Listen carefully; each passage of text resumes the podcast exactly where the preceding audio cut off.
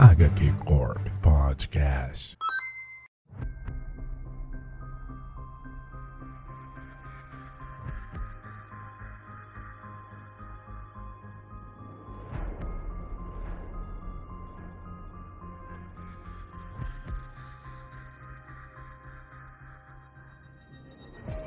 Salve, salve corporação! Tá começando mais um HQ Corp. Eu sou o Konema e hoje estamos retornando à cozinha do inferno.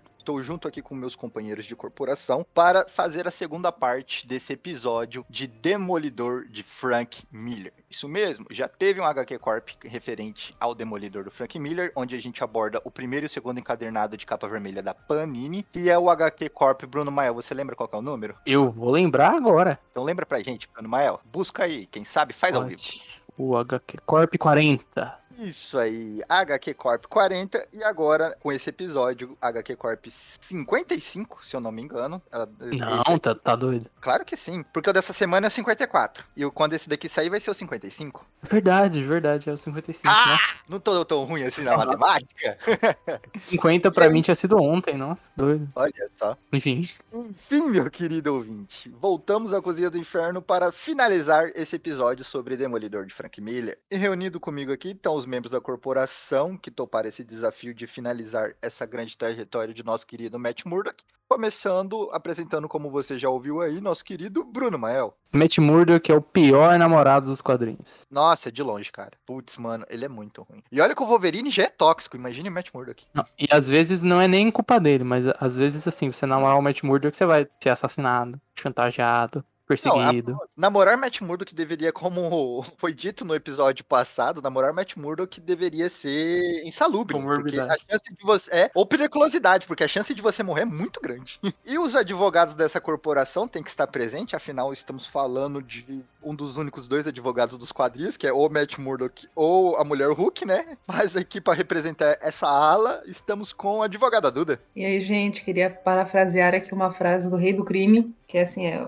um brasileiro sem esperança é um brasileiro com medo. Não, ao contrário? Não, mas é que Não, é. a frase original, um homem, um homem sem esperança é um homem, se- um homem sem esperança é um homem sem medo. Só que aqui no Brasil a gente tá, tem sem esperança e medo, né? no caso. Ah, entendi. Mas é isso aí, meu caro ouvinte. Voltamos para finalizar esse rolê da cozinha do inferno. E aqui, o que, que a gente vai fazer? A gente vai conversar sobre o encadernado 3 do Demolidor do Frank Miller. E também iremos conversar sobre Demolidor, a queda de Murdoch. Essa obra-prima que também é escrita pelo nosso querido Frank Miller. Então hoje será um papo recheado de demônio de Hell's Kitchen, escrito pelo nosso querido Miller. É, A gente vai falar aqui, como quando eu falou, do terceiro volume, né? A gente vai passar um pouco pelo Amor em Vão, que é do Don Neil, mas tem dedo do Miller, tem a chegada do Mazzucchelli, e de Demolidor, que é de Murdoch, né? A gente vai falar depois sobre o lançamento e tal. E aí, futuramente, a gente provavelmente vai voltar pra falar dos trampos do Miller com o Romitinha, com a Electra, com o é, Sinkev- Sienkiewicz. Eu adorei que eu falei Electra como se fosse uma pessoa, né? O Romitinha, a Electra, o Sienkiewicz, mas deu pra entender, né? com Demolidor e Electra com outros artistas e etc. Que não saíram nesses volumes e nessas compilações. E a gente volta futuramente pra falar deles também. É isso aí. E, meu caro ouvinte, o formato do programa é aquele básico. Iremos falar um pouco sobre o autor e autista, talvez, porque a gente já dissertou muito sobre o Frank Miller. Então, é, é bem bacana você ir escutar o episódio 40, porque lá a gente disserta não só sobre o Frank Miller, como a gente dá o contexto de criação desse run que ele escreveu com relação ao Demolidor. Então, a gente não vai se repetir, porque a gente não vai se prolongar aqui, a gente vai focar mais na história em si. E a história tem spoiler, você precisa ter lido a fase do Frank Miller, encadernado 3 aí da Panini, o Amor em Vão e a queda de Murdoch. E se você já leu, então pegue uma pipoca e curta esse programa.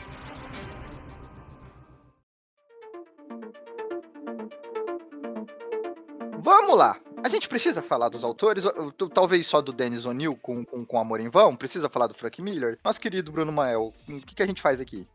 Eu acho que a gente já falou do, do contexto de criação, do Miller e do Jameson antes, né? Eu achei que uma das coisas que tem pra falar um pouco que na época, é, no, no- no terceiro volume especificamente, o Miller, ele já não, é, vamos colocar assim, ele já fazia os sketches, né? Ele não desenhava, desenhava o, o lápis muito assim. É, e aí o, o Jameson, ele não só encava, como ele também meio que complementava completava o desenho e tal, antes da versão final. E aí eles começaram a tretar porque o Johnson meio que dava uma mudada no traço do Miller, nas caras dos personagens, etc. No final dos extras você tem até a, comparando as versões dos dois e tal. E é meio foda, assim, porque o terceiro volume eu acho que ele tem os pontos mais altos e alguns dos pontos mais baixos, se você tirar a parte que era lá do, do Roger Mackenzie, etc. Mas a parte, né, Miller Miller mesmo. É, e nesses pontos baixos, a arte do Miller é realmente que eleva a revista, né? E nesse volume especificamente, você vendo isso nos extras, você sente falta, assim, por mais que a narrativa do Miller, com um pouco do traço do Miller e o traço do Jensen, é, também façam, façam um puta de bi. É, mas de resto, não tem muito o que falar deles. Só tem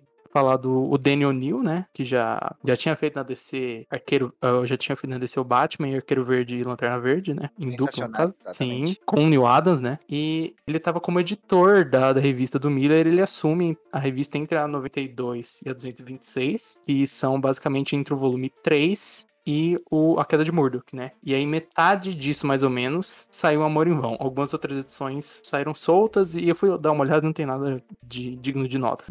Não, é que assim, são várias histórias naquele rolê de aventurinha, vai lá, fecha o plot de três edições, uma edição às vezes. É, digamos assim, que era o cotidiano de um título de super-heróis daquela época, entendeu? A partir da, da, do Amor em Vão que você vai ter alguma coisa mais substancial. Sim, é, no, no Amor em Vão da melhorada, no geral, eu acho que ele fica um pouco prejudicado porque o Miller veio no, logo antes, assim. E aí o, o que o Oni faz, ele pega um pouco numa parada mais anos 70 e tal, que tava sendo feita antes. E ele melhora. Então, tipo, não é, não é nível Mackenzie que a gente reclamou, mas também não é nível Miller. Mas ele, a gente tem essa dificuldade justamente porque veio depois do Miller, sabe? É tipo você ler Cavaleiro das Trevas e o Batman do O'Neill depois. É diferente, assim, sabe? É uma quebrada na expectativa, né? Porque você, você termina o arco da, a, da ressurreição da Electra, né? No, no encadernado 3, e aí entra o, o O'Neill contando as historinhas meus aleatórias dele, e aí, tipo, parece que baixa o nível, sabe? Não é que as histórias são ruins, elas não são. Só que a expectativa que você tava era em continuar sabendo o que, que acontece dali pra frente daquelas histórias que você tava lendo com, com o Frank Miller. E aí dá,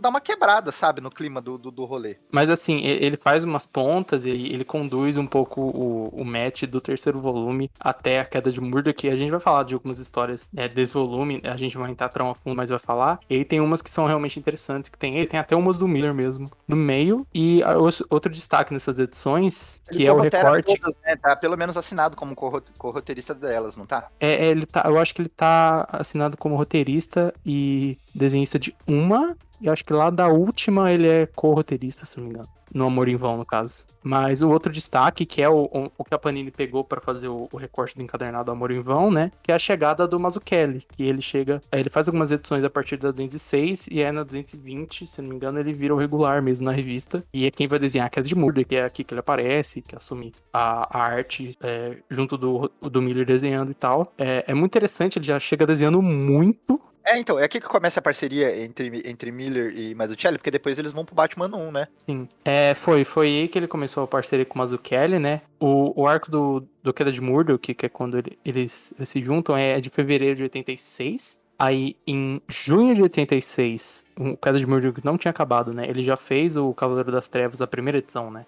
É, na DC. E aí, em fevereiro de 87, um ano depois do começo de Queda de Murdoch, é, ele e o Mazzucchelli se juntam para fazer o Batman 1. Eu por mais que eu goste da arte do Mazzucchelli de todos os jeitos, eu gosto muito do Mazzucchelli do Queda de Murdoch porque ele puxa um Frank Miller. E dá pra ver que o Miller tá influenciando na arte dele, assim. Se você comparar com ano 1, ainda mais pensando que só tem um ano de diferença, né? Tipo, nossa, ele evoluiu muito como artista em cinco anos. Não é um ano. Ele evoluiu, mas assim, é só um ano. Sente que tem uma influência do Miller mais na arte do Demolidor, assim. E que é muito legal, que dá uma cara diferente, dá uma riqueza e tal. Mas as primeiras edições deles já são muito bem desenhadas. E é meio que a grande graça das, de algumas edições que ele faz, assim, a arte dele mesmo comprei o encadernado da Queda de Murdoch. Cara, é a primeira vez, assim, que eu, que eu li, eu fiquei apaixonada pela arte do Mazzucchelli, assim, acho incrível, incrível. E assim, tu vê, eu, eu tava inclusive agora vendo, revendo o ano 1, justamente pelo Mazzucchelli, e é, como o Bruno disse, assim, tem uma, uma diferença bem considerável, eu acho, entre as duas obras. Não necessariamente de qualidade do traço, tá? Mas assim, de, realmente de como o traço dele se enquadra em determinada obra. E no Demolidor eu acho muito interessante porque no início, isso eu acho que a gente vai comentar posteriormente também, que é justamente a degradação do Matt, né? Então, no início ele começa com um tipo mais específico de traço e vai ficando mais sujo conforme o Matt vai se perdendo e se degradando e tudo mais, né? Então eu acho muito fantástico assim o trabalho que o Mazzucchelli faz na Queda de Murdoch e assim, eu tem vezes que eu pego um cadernado só para ficar olhando os desenhos, porque eu acho extremamente bonito, assim, muito bem feito. E eu acho que casa muito bem com a ideia da obra, sabe? Com a ideia que o, o Miller queria passar na, na Queda de Murdoch. Ó, o, o Batman 1, ele é um quadrinho que ele tem uma animação, e a animação também é muito boa, a animação do Batman 1. Mas eu, tipo assim, para mim parece que falta algo por causa do traço do traço do Mazzucchelli, tá ligado? Ele, ele é, ele dá pra, pra história o aspecto que você tem que sentir, que é uma parada meio, eu ia falar dark, mas eu acho que não é a palavra, é noir, sabe? O, o, o a parada do negócio ser meio sombrio, nebuloso e, e, e preocupante. A, a, arte consegue te transmitir isso. Na animação tentaram é, é, replicar o traço dele. Você vê que é muito parecido com o traço do Mazzucchelli, mas como Quadros, a, né? É, mas isso. Mas como é uma animação, precisa ter cor e ter brilho. E é isso para mim estraga completamente a arte dele, assim. é, é, é, o que quebra total. E, tipo, por mais que seja bom, excelente a animação, vá assistir. Você não vai se arrepender. Mas o quadrinho dá, dá uma surra por causa, exatamente por causa do Maducelli.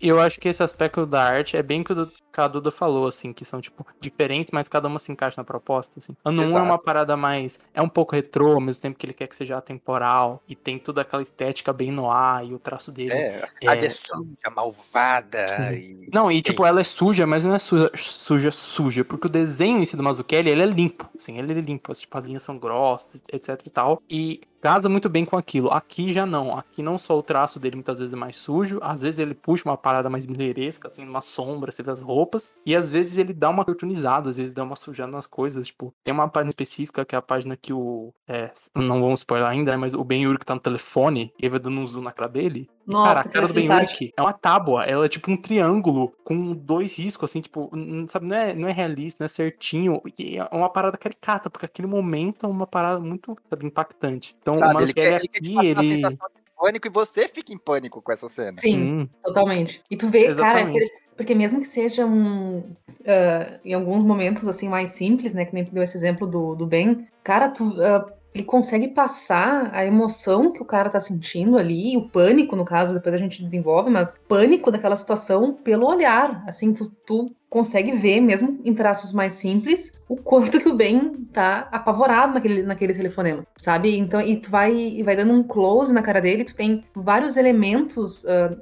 nos quadros, né? Porque o Ben tá na redação, então tem, tem um monte de gente falando com ele, pressionando tem prazo para entregar reportagem, tem uma mulher atrás procurando o um motoboy, enfim, o caos na redação e vai focando no bem e o bem tá totalmente alheio ao que tá acontecendo ali, de tamanha o pânico, tamanho o pânico que ele tá sentindo naquele telefonema e tu consegue sentir isso, tu sente, parece que tu tá dentro daquela redação, tu consegue sentir as pessoas falando, falando com o bem, mas ao mesmo tempo tu consegue sentir aquele telefonema, sabe? E eu acho, eu acho incrível. Essa é a colocação mais perfeita que você pode dar, Duda. Você se sente como se estivesse ali no meio daquela multidão, olhando pra cara daquele cara, falando, por que esse cara tá com esse olhar tão vazio, sabe? E, pânico aí você... total, né? É, porque ele tem pânico total, exato. É muito bom. Marruchelli, assim, parabéns. O que, que ele anda fazendo atualmente, sabe dizer, Bruno Maio? Cara, eu acho que eu nunca. Vou copiar o nome dele, eu nunca mais vi. Eu sei que depois ele fez vários trabalhos autorais, ele fez o Asterios Poli. No finalzinho do Queda de Murdoch, ele fala, tipo, ó, oh, eu vi que o Mazzucchelli tá fazendo as coisas autoral e vocês têm que olhar o que ele faz, porque ele é um cara muito foda e tal. Mas eu acho que hoje em dia, hoje em dia, ele não tá fazendo muita coisa. Eu vou abrir. Olha, qual foi o último trabalho dele? Tá, ele fez uma, uma, uma graphic novel de antologia chamada Fairy Tail Comics. Ele fez o Asterios Polyp em 2009. E é basicamente isso, são as coisas mais recentes que ele fez, assim. Antes disso, coisa maior é, sei lá, uns pedaços meio solto de outros gibis, assim. Então, tipo, 2009 foi o último registro de, de trampo do, Magitelli. 2013, é. O Fairy Tail Comics é 2013. Mas assim, tipo, você pega 2001, 2009, 2013, ele, né, meio que tomou seu tempo, assim. Pegou ali no, no ano 2000, 2001, ele deu uma parada. Passando a gente aqui, vamos falar um pouco do dado de criação de, dessa publicação, né? É, publicado entre 1982 e 1986, ainda nem sonhava em nascer. E aqui no Brasil, publicado pela Panini Comics, né? Em, em, três, em três volumes de encadernado do Demolidor do Frank Miller, né? Volume 1, 2, 3. Se eu não me engano, saiu nas épocas das Comic Con, esses volumes, né? Pra dar aquele hype ainda mais porque o Frank Miller tava vindo pro Brasil. Eu não lembro se foi relançado uma ou duas vezes. Se, se a vez, a última vez que relançou, que é recente, aliás, foi a segunda ou foi a, a primeira vez que relançaram. Mas foi relançado recente. Isso, é, foi quando a gente gravou o episódio 40, a gente gravou porque a gente viu que ia ser relançado, se eu não me engano aí, meu caro ouvinte, então você pode conferir que provavelmente tem disponível. Já Demolidor, a Amor em Vão, veio no Marvel Vintage, né, e o A Queda de Murdo que você também encontra pelo selo da Panini ou pela Salvati. O meu é da Salvati. A, a, o Amor em Vão, a Panini lançou até recentemente, né? E o, ele deve, eles devem lançar a Queda de Murdoch de novo. E tem a, do, a versão da Salvage também. Eu acho curiosa a capa, porque eu acho a capa com ele e a Karen. A, capa é uma capa muito bonita com vitral atrás e tal. Só que a capa que fazem, que é só fundo preto e ele e a Karen, eu acho que não, não define muito bem histórias. O vitral, cara, inclusive quero, inclusive quero tatuar essa capa, cara, no vitral atrás. Eu acho linda demais. Nossa, a capa da. Não, e tem esse encadernado ah, onde não vem o vitral. Incrível. Então por que, que eu quero se não vem o vitral? Se não vem o vitral. Porra, o vitral é a coisa mais bonita da capa. A capa da Salvati, se não fosse aquele quadro preto, sabe? Aquela, aquele cabeçalho que tem no, no, nas edições da, da Salvati, que é horroroso. Sim, sim. Se não fosse, se fosse só a arte da capa, que é o rei do crime no fundo de Nova York, um alvo em cima do, do, do Demolidor, eu acho bem bacana. Mas o, o, o formato que a Salvati faz, faz as capas dele é horroroso. Sim. Ah, é é lombado, né? É, é tem como comprar, hein? Tem, tem, como comprar uma capa. Tem até a galera que vende isso, né? Uma capa você botar em cima da capa da. Mas isso aí eu não, eu não me preocupo muito, eu tenho mais de 14 anos. Mas acho que de contexto de criação é isso, né? Conema anti-lombadeira. Ia lá, polêmicos. É, de contexto de criação, acho que é isso. A gente já deu as datas aí do Batman, e eu acho legal comentar que o Queda de Murdoch, especificamente, ele é, tem vários, assim, vários recordatórios, né? Às vezes você tá no ponto de vista do Matt, às vezes você tá no ponto de vista da Karen, às vezes às vezes do ponto de vista do bem e às vezes do ponto de vista do rei do crime. E é algo que depois ele meio que refinou no ano 1, onde você tem o Batman e o Gordon, eles são os dois grandes pontos que guiam, assim. No caso de Murdoch, às vezes, se você. Às vezes, se a pessoa não prestar atenção, ela não pega quando o recordatório muda. Ele muda de cor, muda de fonte e tal. Mas às vezes dá até para dizer que confunde. Não confunde, mas dá pra dizer. No ano 1 é bem organizadinho, fecha muito bem essa ideia e tal. Eu acho interessante porque quando é o Ben que tá narrando, é aquela letra jornal... é aquela letra de máquina de escrever sabe? E é, eu acho muito eu, eu acho muito interessante o trabalho dos letristas assim, porque eu comecei a reparar mais em, nas letras em Sandman, né? Porque os caras fazem um trabalho excelente né, nos balões e tudo mais, mas aqui na Queda de Murdoch também, assim, é, quando o Ben tá narrando especificamente, parece que tu tá lendo uma, uma reportagem, né? Que tá, tá lendo um artigo do jornal ali que ele trabalha. Cara, é assim, só elogios pra essa, pra essa obra. Cara, aqui a gente só vai falar de quadrinho de, quadrinho de qualidade. Então, isso aí, meu caro ouvinte, é, essa é a nossa breve contextualização. Lembrando você, vai ouvir o episódio 40 do HQ Corp, que é Demolidor de Frank Miller, parte 1. Lá você vai ter um contexto maior sobre a criação dessa obra, a vida do Frank Miller, o Klaus Jensen e tudo mais. Então, aquele episódio complementa esse, vale lembrar você, tá? E a partir daqui para frente, a gente vai entrar na nossa zona de spoiler, vamos falar da história em si. Então, fique confortável e vamos para o cast.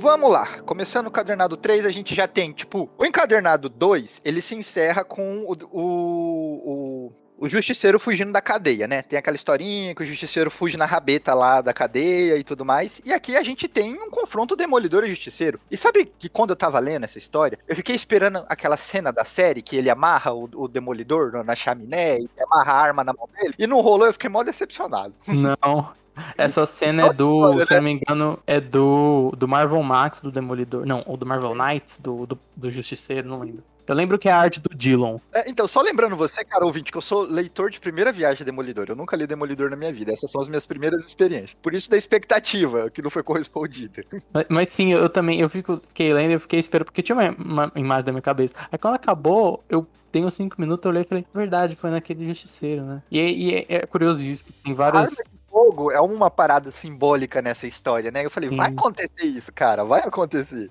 Não acontece. E, e tem, tem, outra coisa que a gente vai falar lá no final, né? Mas o Roleta Russa, que a capa do Roleta Russa é um match, tipo, numa gárgula meio que se lamentando. E na minha cabeça, a capa era, se não me engano, a segunda ou terceira edição que tem o Justiceiro, que é um match apontando uma arma pra, pra, pro leitor, assim, falando, ah, no more Mr. Nice Guy e tal. E na minha cabeça, aquilo era a capa do Roleta Russa. E aí, quando fui ver, é a capa da edição do Justiceiro. Então, tem um pouco disso, assim, de como que a gente vê a adaptação, ou a gente fica lembrando da saga, ou às vezes não leu, mas já tem aquela imagem que, tipo, a gente. O inconsciente popular dá, né? Porque o inconsciente coletivo é esse. Porque são histórias populares, icônicas e tal. E quando a gente vai ver, tipo, pera, não é isso. Assim. É, inclusive, roleta russa, acho que a gente merecia discorrer um pouquinho sobre ela depois aqui, né? Porque puta que pariu. E vamos. Acho que é a melhor história desse, desse rolê bah! todo. E é a história que finaliza o cadernado, assim, é fenomenal. É, na real, o que finaliza é o Arif, né? Mas ela é a história. história... Ponto. Eu pulei mesmo. Eu também, não li. Mas vamos falar de Justiceiro e Demolidor. É... Bruno Mael, qual é o enredo dessa história? É, é o Justiceiro lá no, no volume anterior é, fugiu da prisão e tal, e ele tá uma caçada. E aqui o, o, o, Demolidor se mete nessa caçada dele, né? Tem toda a questão do menino Billy e que a família, a, uma irmã dele, aliás, né? Ele morreu por causa de uso de drogas. Isso, morreu por causa de uso de drogas. Aí o Matt vai investigar isso como Demolidor. E aí o, o justiceiro vai atrás, eles se confrontam e fica nesse confronto todo. E o confronto principal é que uh, você tem o justiceiro, que é um, um, vigilante, que é basicamente um cara com uma caveira no peito que sai metralhando todo mundo. E o demolidor, ele tem um senso de justiça ainda, né? Uma certa piedade. Ele não mata, ele tenta, pelo menos, né? Não matar, não bater os outros, etc. Quer dizer, não bater nos outros não não assassinar, né? E não dar tiro na cara de ninguém. E no outro volume, a, a última história é justamente. A última história não, a penúltima. É justamente um confronto dele com o mercenário, onde o, o, o Demolidor deixa o mercenário cair e o mercenário não morre, mas fica meio em coma ali. E que se liga também lá no começo do run, quando ele salva o mercenário. Então você vê uma questão de o Matt começa a questionar até onde é certo e não é matar, que é algo que já tava com quando tinha Electra, por exemplo, né? E agora, como a gente não tem nem Electra no mercenário, é, a gente tem o Justiceiro, que é um vigilante que mata, que ele vai representar essa discussão toda e que vai fazer pressionar o Matt a tomar uma decisão, é, especialmente porque é, tem toda a questão de quem que é o traficante, quem que vendeu essa droga, e o menino que, que tem aquele irmã que morreu por essa droga, ele quer vingança. E tem a questão de, tipo, até onde que é justo matar, o menino vai matar alguém mas o cara que é o suspeito, ele realmente é suspeito ou não, e a gente tem toda um, uma rasteira que é passada no demolidor, então assim, é um confronto bem interessante, por mais que não tenha a cena do telhado, famosa, eu acho que incrível bastante do começo da segunda temporada da série. Essa história, é, para mim, ela é cheia de camadas com a parada do poder jurídico, com o poder da justiça. Porque é o seguinte, o Matt, ele tem certeza de que ele tá do lado correto da justiça e que ele tá fazendo justiça o tempo todo, entendeu? Que ele é o certo, que ele é o bom, que a, a, as decisões dela são as corretas pra, é, em nome da lei e tudo mais. E aí acontece uma parada nessa história que eu acho foda, que é ele confia na palavra de um cara mal. Ele sabe que o cara é mal, mas o cara não tá mentindo, então ele acha que o cara tem que ter justiça também, porque ele não tá mentindo. Ele não tá sendo preso ou acusado por um crime que ele cometeu, né, no caso. O porcão lá que o traficante morre o porcão que é o traficante morre. Ele fala, não, esse cara é um bandido, é, mas por esse crime que estão acusando ele, não foi ele, porque eu, eu, escuto o batimento cardíaco desse puto e não tem alterações. Então não foi ele. E aí eu acho bacana dessa história, que ele tem todo esse dilema de justiça, a criança quer matar o maluco, o justiceiro vem falar justiça, meu irmão. Justiça matou minha família, eu faço a minha própria justiça. E aí o Matt descobre que o cara tem um marca-passo, então ele nunca conseguiria escutar o batimento cardíaco do maluco é, se alterar por contar uma mentira. E o cara ainda esfrega na cara dele que, ó, eu menti, você se fudeu aí, você quis pagar de bonzão, você tomou no cu. E eu acho isso muito bacana, essa quebra, tá ligado? Da expectativa de, tipo, eu achei que eu tava certo, mas eu tava errado. Mas uma coisa que eu fiquei meio assim, eu queria ter sentido mais é, o Matt, o, o, Frank Miller colocar nos textos, como isso pode, poderia ter quebrado um pouco o, o, o Matt por dentro, de saber que, pô, a, a, justiça não é tão certa assim, entendeu? E, e, uma coisa que me deixou mais confusa ainda é o rolê que ele faz com essa mulher que ele tem nesse, nesse volume aqui, como que é o nome dela? O, o Duda? Quem? Ah, a Hatter.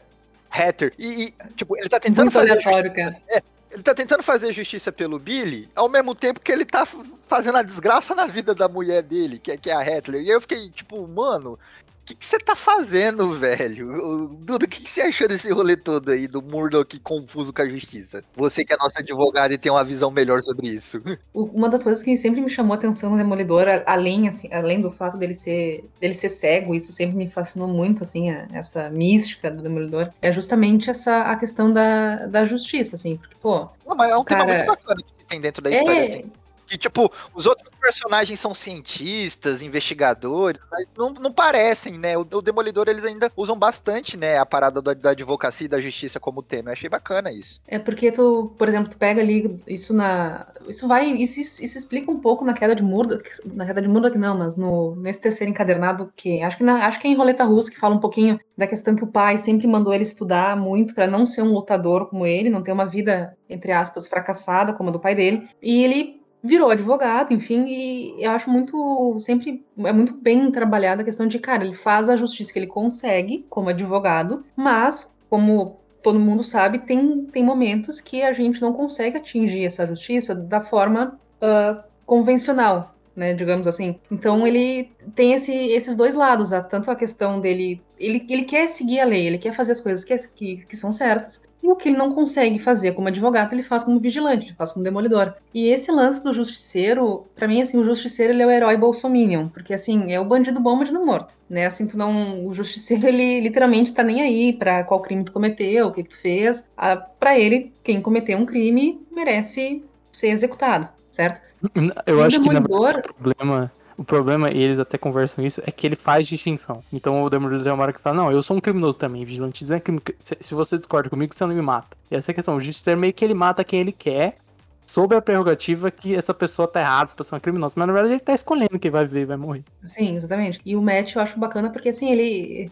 Tem até aquele meme, assim, tanto do Matt quanto do, do Batman, assim, ah, não mata, mas deixa com traumatismo craniano. Só que assim, o, tu vê que o Matt ele tem um, um ímpeto de justiça e assim um, um, ele tem um valor, ele atribui um valor muito grande à vida humana, porque isso a gente encontrou acho no primeiro encadernado, primeiro ou segundo encadernado, que é o duelo dele com o mercenário, que ele, o mercenário cai nos trilhos ali e o Matt tem a opção de deixar o cara morrer ou salvar. E ele mesmo assim, mesmo sabendo que o cara mesmo sabendo que salvando o mercenário, o cara vai continuar cometendo vários crimes e botando várias pessoas em perigo, ele vai lá e salva o cara. Ele não quer deixar o cara morrer porque ele, ele repete: eu não sou um assassino, né? Matar pessoas não é o que eu faço. Então, isso, essa premissa vai reger todas as histórias do Demolidor. E nesse paralelo com, com o Justiceiro, para mim, é, para mim o Justiceiro e o Mercenário são muito parecidos em alguns aspectos, sabe? A diferença é que um é 100% louco e o outro tem um pouquinho de sanidade ainda. Mas colocar esses personagens uh, em paralelo com o Demolidor faz realmente a gente pensar nas próprias dualidades que existem entre as pessoas normais, né? Tu vai ter gente que defende pena de morte, vai ter gente que defende execução de criminosos, e tu vai ter gente como o Matt que acredita na justiça, acredita na lei, e que acha que o mais correto é que todo mundo passe por um julgamento justo e seja condenado ou absolvido com base em provas e tudo mais. Então eu acho muito bacana esse enfrentamento do Matt com o Justiceiro, tanto no quadrinho quanto na série. Na série eu achei incrível. Assim,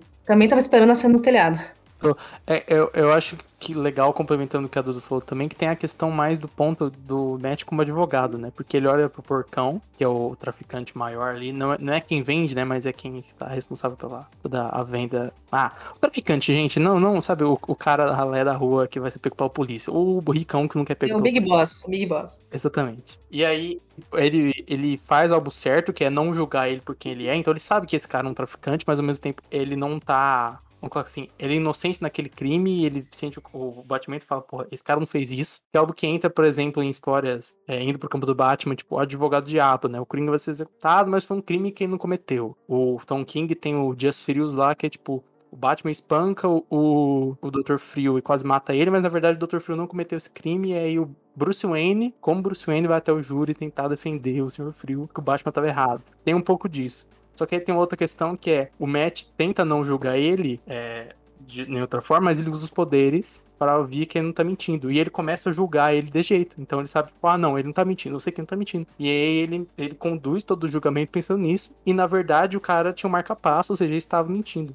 E aí tem a questão que o Matt, no fim das contas, ele não foi imparcial. Ele foi imparcial, ele usou o poder dele e falou, eu sei que é isso. Ele assumiu a verdade. E é tipo, é a mesma coisa ver uma pessoa, tipo, não, esse cara eu sei que ele tá errado. Então eu vou, sei lá, um juiz falar que, ah, vou prender quem que eu quero porque eu sei que a pessoa tá errada. Não, precisa, precisa de uma prova, tipo, precisa de alguma coisa. Mas ao mesmo tempo não pode presumir mas, tipo, sabe, tem, tem um questionamento interessante. Assim. Ele meio que não julga o cara pelo que ele é, mas na verdade ele tá julgando o cara pelo poder dele, pra algo que, tipo, não é a lei, não é uma prova, não é um juiz, não é nada. É só, tipo, o batimento cardíaco dele, sabe? Que é algo meio extra, assim, sabe? É tipo, você falar, ah, não, esse cara não faria isso, ele é meu amigo, ele é gente fina. mesma coisa. Ele olhou pro cara e falou: Não, esse cara é gente fina, esse cara não tá mentindo. Ele defende o cara, consegue livrar o cara, e no final, do, no final das contas, foi ele. E aí, nós, logo nesse começo, a gente já tem muito do ego do Matt, que é algo que pega muito nesse run e chega até a queda de Murdoch, que é o Matt vai, ele vê um menino que foi acusado de matar um, um, traficante menor, ele vai lá e defende ele, ele tá certo. E aí ele vê que o porcão foi acusado, mas ele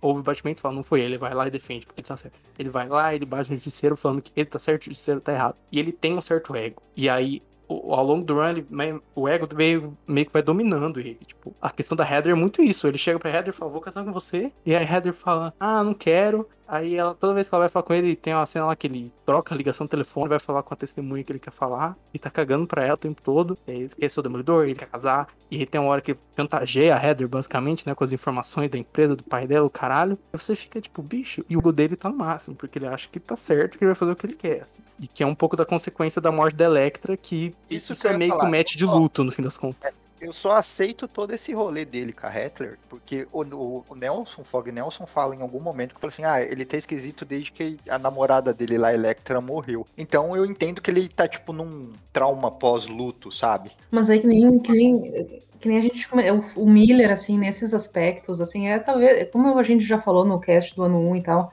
levando em consideração a época que, em que foi feito e pipipipopopó assim ok mas por exemplo tu pega um demolidor uh, as mulheres, assim, que são apresentadas, pega a Electra, assim, é, pô, personagem foda e tudo mais, mas ela é a sei lá, não sei, aquela sedutora e tudo mais, é, eu sinto que ela serve, inicialmente, pelo menos, como uma muleta pro Matt, assim, como uma, como um, uma personagem para desenvolver melhor o, o, o. E a, a mesma coisa com a Viúva Negra, assim, tu tem uns closes bem, bem sugestivos, a, a Heather a mesma coisa, assim, tipo, a, a forma como, como o Matt, ele ele fala para ela assim, nossa, eu estou perdidamente apaixonado por você e tal, e literalmente um minuto depois ele coloca a menina em espera, sabe? Então, eu, eu curto demais Demolidor, demais, assim, mas essas, essa, essa partezinha, assim, tanto dele com a Heather, uh, quanto algumas, as, as visões como as personagens femininas são apresentadas, assim, é uma coisa que me incomoda um pouco, e que eu acho que talvez seja uma característica do Miller, assim, uma, porque eu, é a mesma coisa que me incomodou em ano 1,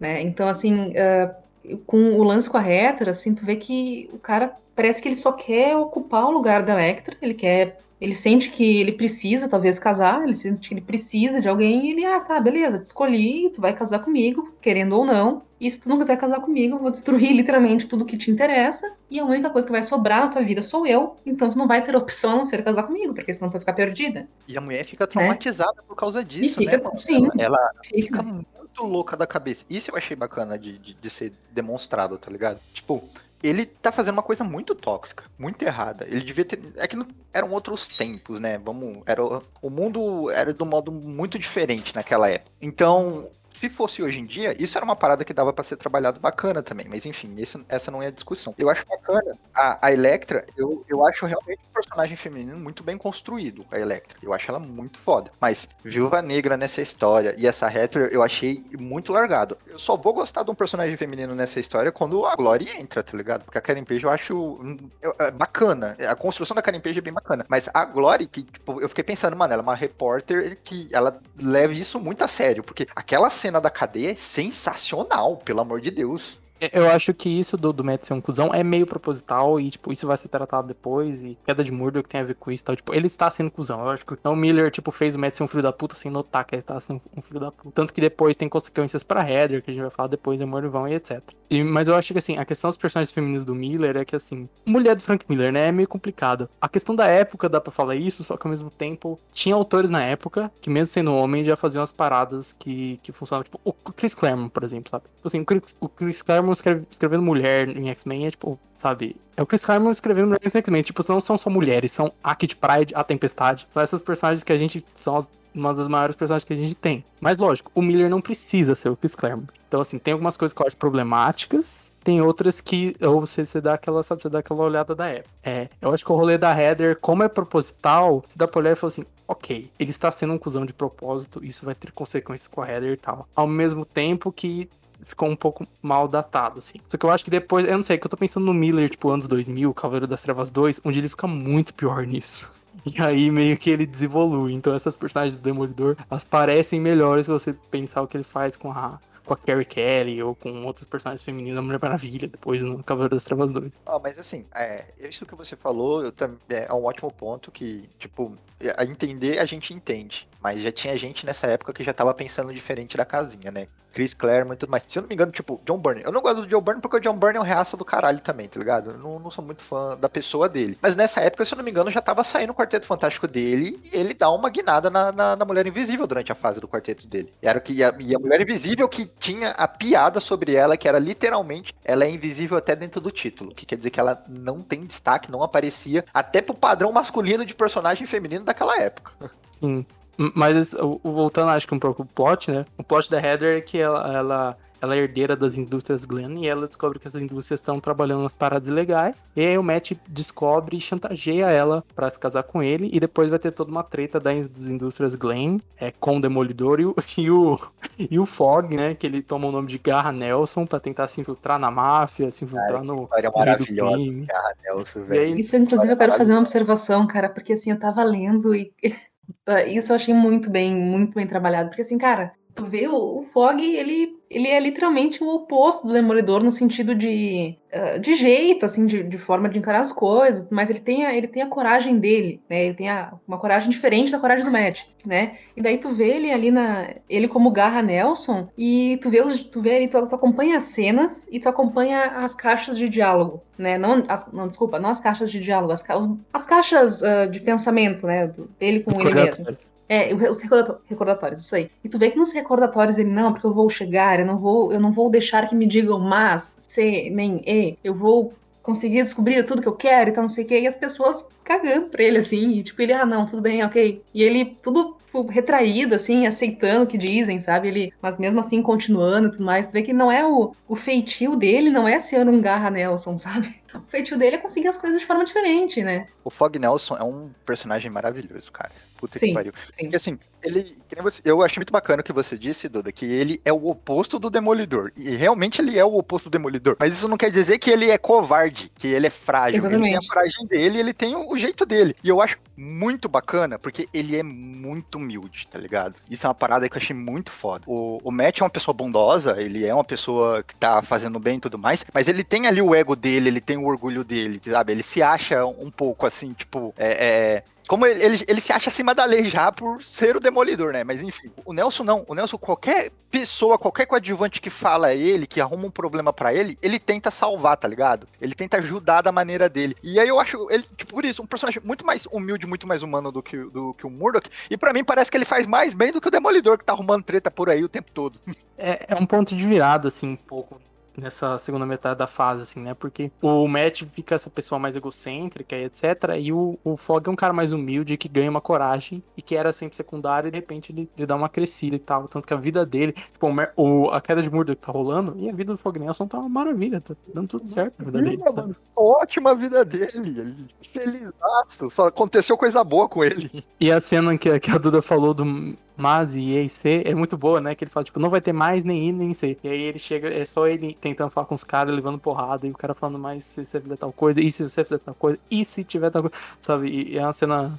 Essa, essa piada que ele faz com o recordatório todo corajoso do Fog Nelson é, é muito legal. E aí o.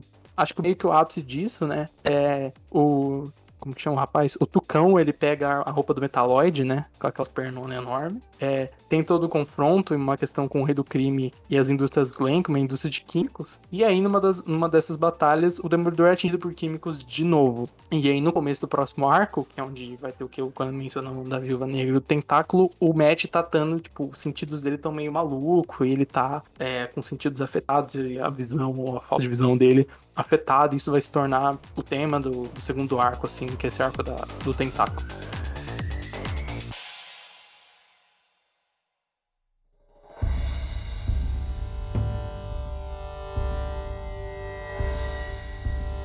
Então vamos chegar à frente, vamos falar sobre o arco do tentáculo. É, Duda, que, como que começa essa história? Bom, o Demolidor ele fica perdido, né? Ele acaba sendo, que nem o Bruno disse, ele é atingido por radiação. A gente não sabe se é a mesma radiação ou não que atingiu ele lá quando ele era criança. Dá-se a entender que pelo menos seja uma semelhante, porque ele ficou ali com os, os sentidos extremamente desorientados, então ele começa a ouvir, tudo, tudo é muito alto, e eu acho genial a forma uh, como, é, como é desenhado isso. Porque em vários quadros, eu, o Miller, ele vai botando, ele bota o Demolidor, mete o Demolidor bem pequeno e ele coloca as letras o desenho, ele desenha as letras extremamente grandes e elas sufocando o Matt, né? Que é justamente para mostrar o, quanto ele estava uh, ah, desorientado, então ele, ele não conseguia atravessar uma rua. Então, assim, ele realmente ficou, ele ficou um cego comum, né? Ele não conseguia fazer, os sentidos dele estavam completamente perdidos. E ele recorre à única pessoa que ele sente que é capaz de ajudar ele nessa hora, que é o Stick, né? Pra, que foi o quem, quem treinou e ajudou ele a, a liberar todo esse potencial que ele tinha quando ele era criança e quando ele ganhou os poderes, né? Então ele vai lá, ele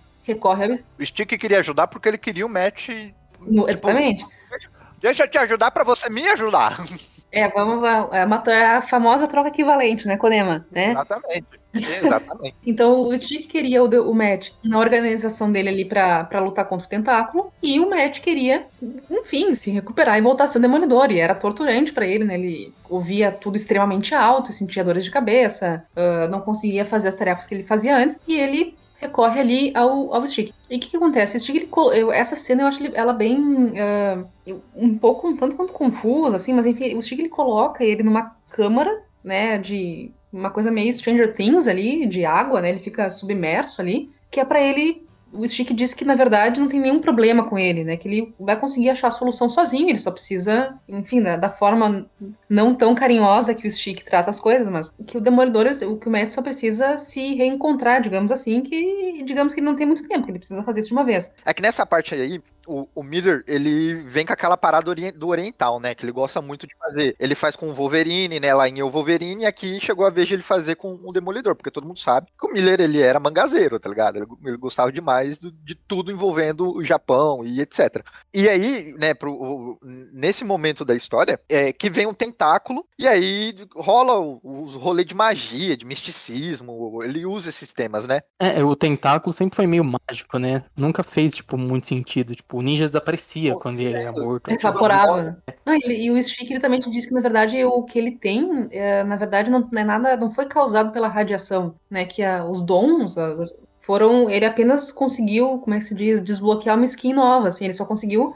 Uh, mais ainda. É, desbloquear algo que é, todos, todo mundo tem, mas que ninguém usa, né? Então, ele diz que não na radiação ou não apenas fez com que ele talvez fosse mais fácil desencadear isso, enfim, mas que não tem nada, não é intrinsecamente ligado, né? É um lance meio meio sexto sentido assim, né? Isso, né? Porque total. Eu acho que antes tinha uma parada mais Homem-Aranha foi mordido pela aranha radioativa, assim, sabe? E antes o Matt, ah, o químico veio no olho dele e ele ganhou o sentido aguçado. E aí o Miller antes ele já reticona que não, o Matt ele ganhou os sentidos aguçados, mas ele teve que treinar, teve essa pessoa e tal. E aqui o Miller fala, tipo, não, o, o, acidente só fez ele perder a visão, e perder a visão que impulsionou ele a acessar esses outros sentidos dele e tal. O que faz sentido você parar a pensar que é, tem um monte de outros, tipo, o Stick mesmo é cego, mas tem outros ninjas que estão acompanhando o Matt e depois a Viúva Negra, não são cegos, que são pessoas normais, entre aspas, né? pessoas normais não, né? É, são pessoas que têm a visão. é, não, são pessoas que têm visão e que também são super ninjas e acessam aqueles sentidos, etc. É, e é interessante que, em paralelo com o Matt todo ferrado, a gente tem a Viúva Negra que entrou no confronto com o Tentáculo e foi atingida por um, um veneno deles ali. E ela tá a história inteira tentando ir atrás do Demolidor, enquanto o Demolidor tá tentando ir atrás do Stick. E remete lá a outra vez que o Stick apareceu, que era a mesma coisa, né? Que é tipo, um perseguindo um, perseguindo o outro, dando uma volta assim, enquanto o Stick tava lá lutando com o tentáculo e tal. E aí a Viúva Negra, meio que, entre aspas, vamos colocar assim, toma o lugar da Electra naquele lance de Electra e Demolidor contra o tentáculo. E agora é Viúva Negra e Demolidor contra o tentáculo. Não, e ela tinha acabado de voltar à vida também, né? Porque ela tava quase morrendo ali, porque ele, o veneno causava um câncer extremamente avançado. E o Stick vai lá ele, sei lá, ele uh, cura ela com. É um outro ninja lá que ele, ele meio que. Parece que ele meio que transfere a energia vital dele para ela, algo assim, né? E ela, ela Isso, recupera. o Stick, ele acaba, o Stick ele, ele mata os outros ninjas uh, com a habilidade da dele para matar os outros ninjas, né? E aí a Viva Negra ela, ela ressuscita né, e ah, eles, eles podem mudar a energia das coisas. E aí, em vez de dar vida, eles tomam ela, entendeu? É, tipo, troca equivalente. O Frank Miller já estava prevendo Fullmetal Alchemist muito antes de Fullmetal Alchemist existir, olha só. Exatamente. É, é, tipo, pra Viúva Negra, eles invertem. Ela tava com energia para matar ele, eles pegam essa energia que já tá dentro dela para matar ele, inverte, e aí ela vive, entendeu? Em vez de morrer. Ela, ela volta. Aí ali, com os, os dois, eles mudam a energia dele para em vez de eles ficarem vivos, para matar. E aí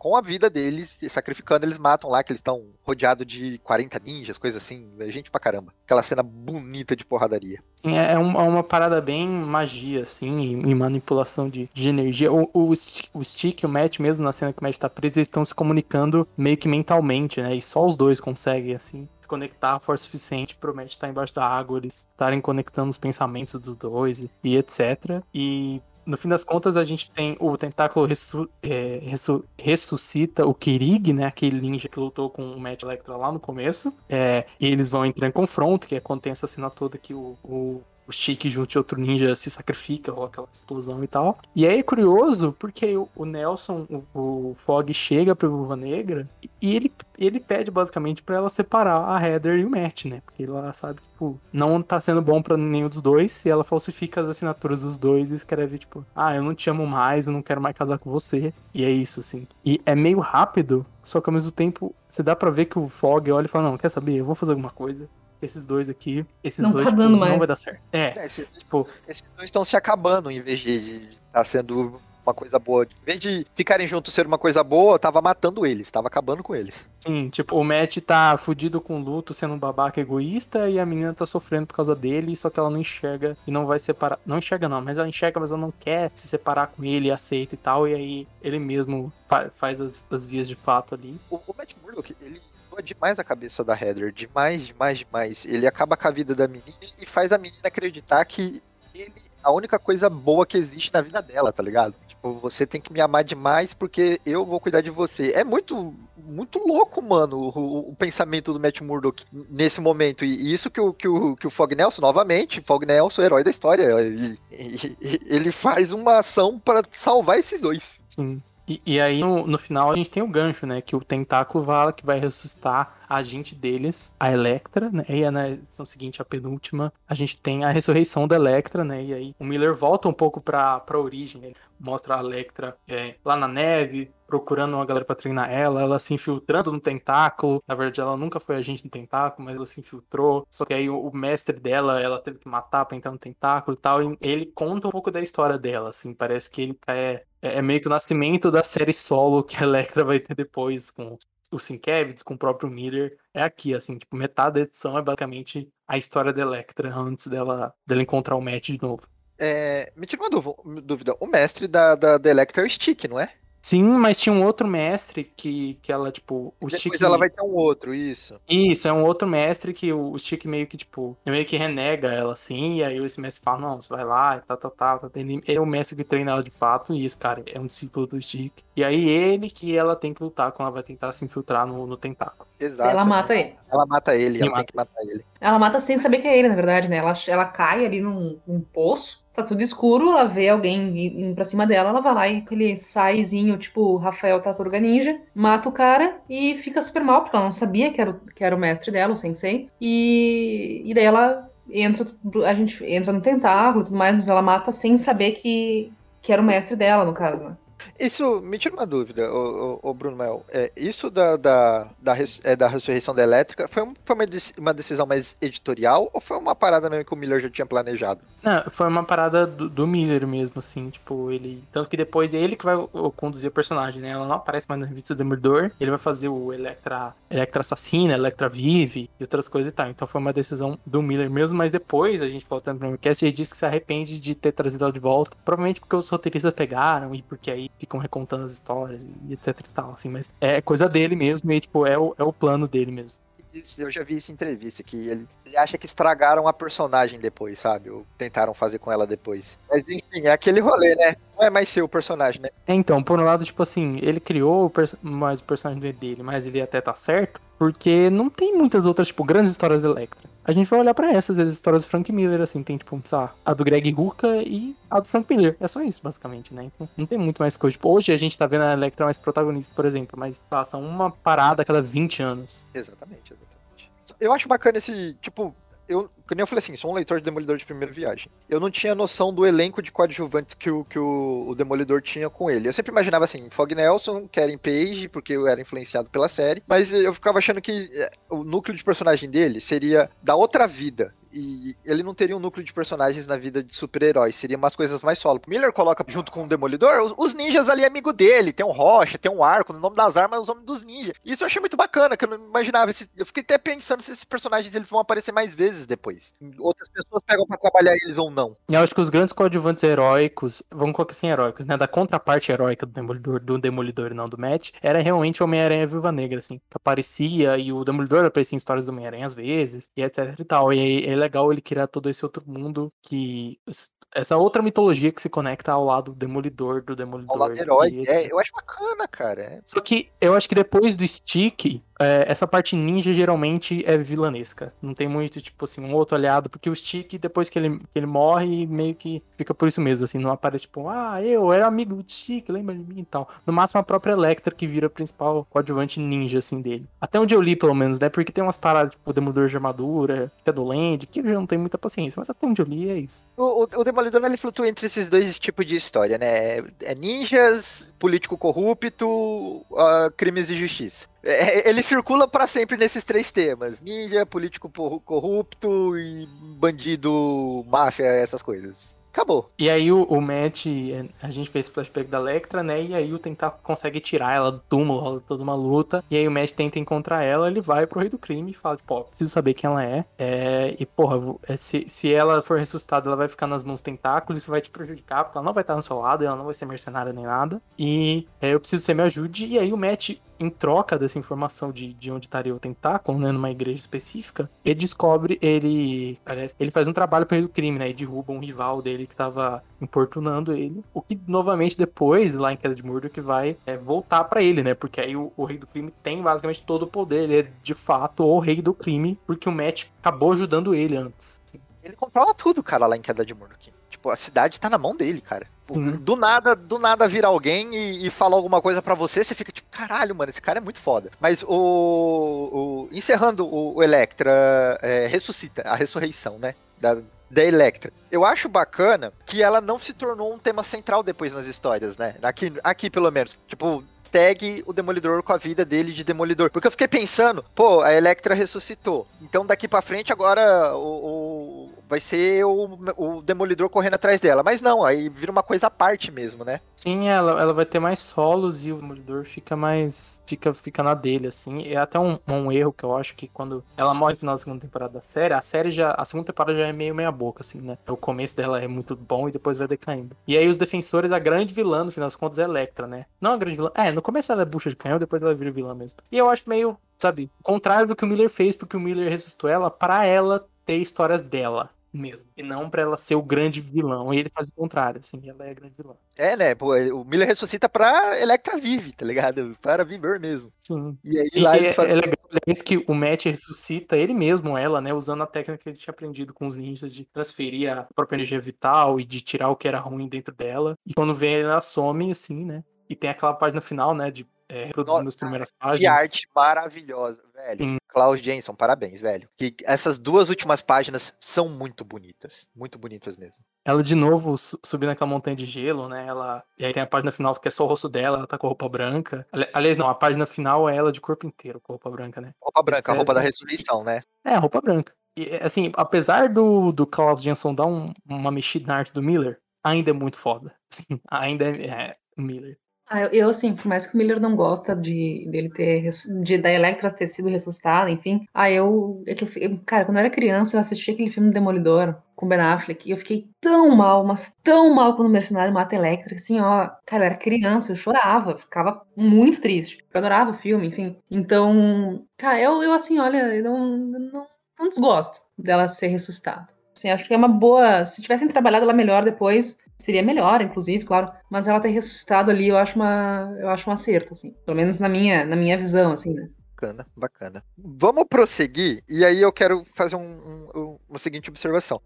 Eu acho bacana que, assim, a gente estava até agora numa história de ação. É uma história de ação, não é? Para mim, pelo menos, foi uma um bom thriller de ação. A parte tentáculo aqui do, do, do desse encadernado e tudo mais. É, e aí a gente vai pra uma história que é muito cabeça, que é a roleta russa, velho. Que é a melhor história que eu já li do Demolidor depois da queda. É porque tu não leu Redenção ainda, Conema. Tô te falando. Demolidor de primeira viagem, mas assim, de, de, tudo que, que teve dentro do Demolidor do Frank Miller, que teve bastante coisa muito foda, essa foi a que eu mais gostei. Depois a queda, né? A queda primeiro, depois eu li a queda, queda primeiro, depois isso. Mas isso aqui é muito bom.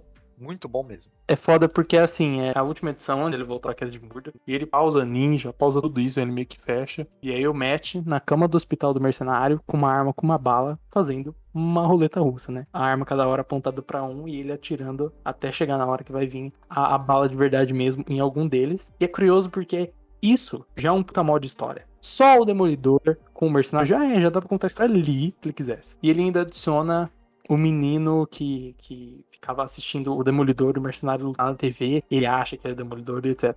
Que, que, tipo, é, é tanto cara, que tem é... gente que comenta que essa daqui é, o menino que colecionava Homem-Aranhas do Demolidor, tá ligado? Sim, não, é muito isso. E, tipo, ele não fez uma história foda, ele fez duas histórias foda dentro de uma, sabe? Dentro de uma edição, dentro de 24 páginas, sabe? E, e justamente pela, devoção que o guri tem com o Demolidor, assim, é uma, pô, é uma criança e ele vê no Demolidor um super-herói, ele se inspira, tanto que ele diz, né, que ele é o Demolidor, que ele se, se finge de cego para não passar comida na mesa e tudo mais.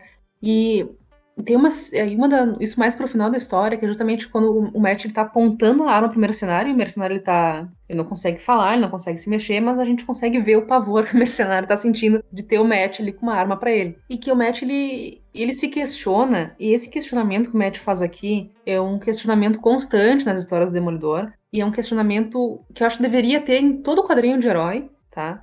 Porque eu acho muito eu acho muito necessário, assim. É um, é um questionamento que a gente faz, uh, os leitores, né? Mas é um questionamento que eu acho que falta um pouco nas próprias histórias. Que, que ele pensando com ele mesmo, né? Que será que ele combate a violência ou se ele tá ensinando os outros a cometer a violência, né? Se ele, será que ele tá dando um exemplo de, de combate ao crime ou ele tá incentivando pessoas a colocarem uma roupa e saírem por aí batendo em quem elas acham que tem que bater, né? É, e, tipo, e... esse, tema, esse tema acontece de vez em quando no, nas histórias de super-heróis. Eu consigo, por exemplo, o Batman Ego é praticamente o, o, o mesmo enredo, mas né, contado de uma forma diferente. Que é, eu estou fazendo bem ou estou fazendo mal? Eu sou a causa ou sou a solução, sabe? É, esse é o questionamento. Porque o menino se inspira nele e, e faz merda. Então ele não tá inspirando pessoas a fazer coisas certas, né? E, e aí tem todo, tem todo esse rolê aí que a Duda falou aí, dessa dualidade, desse medo que, que, que, que o personagem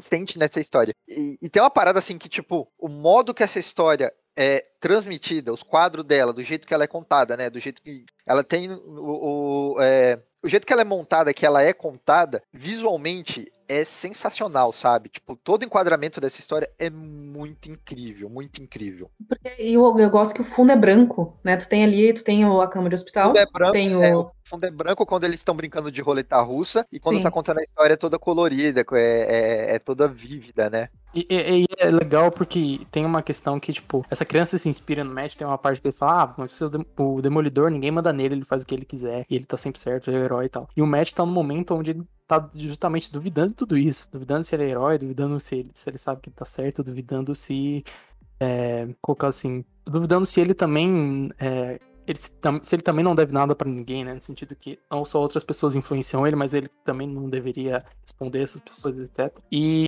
bicho, assim, a, a, arte dessa parada, a, o, o Jensen e o Miller já estão numa sintonia que já tá assim, tipo, cavaleiro das trevas das ideias, né? Tá naquele meio saudável entre os dois. E ele, ele faz um ligeiro flashback para mostrar o passado do Demolidor, dar um contexto, tipo, cara, as páginas finais disso, assim, que o Matt falando, sabe, essa diferença em, quase entre eu e você, e o que eu faço quando eu vou lutar com você, e eu sei que você tá errado, eu sei que isso, isso, isso, mas no fim das contas a minha arma nunca tá carregada.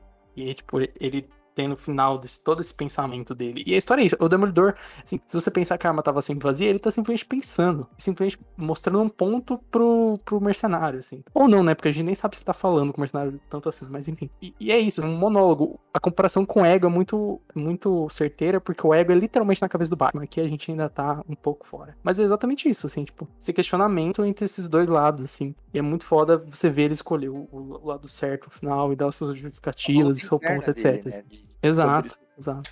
Eu acho o final genial, porque o, o final, eu, eu fiquei muito. Eu, eu falei assim, leitor, primeira viagem do Demolidor, gente, vou ficar lembrando vocês isso o cast todo. Mas eu fiquei muito me questionando o, se ele ia dar um tiro pro lado, se ele ia dar um tiro na, na, na, no travesseiro, se ele ia dar um tiro pro alto, se ele ia parar antes de, de, de dar o tiro da última arma. Mas não passou pela minha cabeça que a arma não tava carregada, tá ligado? Eu, eu não sei porquê. É, eu acho que era a opção mais óbvia, mas não passou pela minha cabeça que a arma não tava carregada. E encaixa, quando o texto encaixa certinho nessa parada é, é muito incrível, porque ele, na verdade, ele tá pensando sobre o assunto e ele chegou à conclusão de que ele nunca vai cruzar essa linha, sabe? Ele nunca vai ser esse tipo de pessoa. Então, por mais que ele esteja fazendo certo ou errado, ele tem a convicção de que isso ele nunca vai fazer. E que isso, pelo menos, deixa ele mais tranquilo. Ele, é, tipo, se tem um pouco de bondade em mim, é essa daqui, que eu nunca vou fazer isso. Então, eu espero que pelo menos isso as pessoas vejam, sabe? E percebam que eu tô tentando ser um herói, sabe? Eu, eu acho demais, mano, demais. E uma coisa interessante é que, de novo, eu faço referência à história que teve do Demolidor com o Mercenário nos trilhos, acho que foi no primeiro ou no segundo encadernado, não vou lembrar, que nessa história da roleta russa tem um trecho que ele fala assim: é, quando chega o ato fatal e final que encerrará a sua vida maldita, aí ele fala: minha arma não tem balas. Que é justamente quando ele teve a chance de deixar o mercenário morrer nos trilhos do trem, ele vai lá e salva. Porque, e aí isso que eu vejo, cara, essa, é, essa é a essência do Demolidor, e por isso que eu acho ele tão foda, assim, sabe? É uma linha que ele sabe que se ele cruzar, ele não tem como voltar atrás, Exatamente. entendeu? Então, ele prefere aquilo, ele prefere se, man se manter na ideologia dele. Isso mesmo. E, e, tem, e tem um rolê assim, se essa história, ela fosse a última história do encadernado, o encadernado fechava muito bem, mano. Mas aí eles vão lá e colocaram a, a droga do um Arif, do Demolidor, como agente da SHIELD. A história é ruim? Eu não sei, eu nunca li. Então, Bruno Mael. Não li. Ah, não tem nada, não tem nada pra falar. Tipo, é um Arif legal lá, tem. Eu pulei, tem um eu falei, não vou ler, desculpa. Vai quebrar muito o, o pensamento que eu tô agora na hora. Eu não quero ler, tá ligado? É, eu pensei a mesma coisa. Falei, não, deixa, deixa pra outro dia. Uma outra coisa que eu também gosto do, do Roleta Russa, que ele bota no final, né? Ele bota um flashback pro passado do, do, do Matt. E aí o pai dele fala: você tem que estudar, você pode ser como eu, etc e tal. E aí o Matt sofre bullying ali ele tenta porrada no menino. E aí quando ele fala do pai dele, o pai bate nele. E aí tem a questão que ele foi pra ponte do Brooklyn e começou a contemplar e pensar que até o pai dele fez, faz coisas erradas e até o pai dele, que é esse ícone para ele, é, também erra e também tem que responder a lei. E aí a epifania que ele nota que ele tem que ser um advogado. E é muito foda porque você vê esse quadro, ele acaba o quadro falando: Eu, eu vou me tornar um advogado. Tipo, I would become an attorney. Que para mim me lembra muito do Batman 1, do Eu devo me tornar um morcego. I shall become a bat. Né? Tipo, parece que é a mesma ideia, que é o nascimento da identidade secreta do Demolidor. É, é, o nascimento da profissão dele. É algo muito foda, assim, que a gente não vê tanto em super-herói. Assim, a gente vê um super-herói contemplando o que, que ele vai ser da vida. Tá bom, Homem-Aranha até contempla. E adolescentes em geral. Mas o que, que ele vai ser da vida? A gente vai ver o que ele vai ser super-herói. E, e, é muito legal, assim, como ele, sabe, ele, ele pega o fim e o começo da história do Demolidor e amarra tudo e todas as motivações e os dois lados da moeda. Tipo, é, é realmente, acho que a melhor edição de Demolidor já feita. É, é foda falar história, mas é edição. Uma edição. É edição. Essa é uma edição que facilmente você poderia ter várias single issues dessas e presentear pras pessoas que a pessoa ia ler e achar foda, tá ligado? Eu, eu tenho pelo menos a visão. Ia ler e fala assim, caralho, mano, que, que, que foda essa história. Porque a mensagem dela é muito boa. Mas eu, eu não tinha percebido isso, Bruno, do, do, do, do rolê do ano 1. Achei bacana, mano. Pior que é verdade mesmo, né, mano? Como se o Miller repetisse isso depois no ano 1.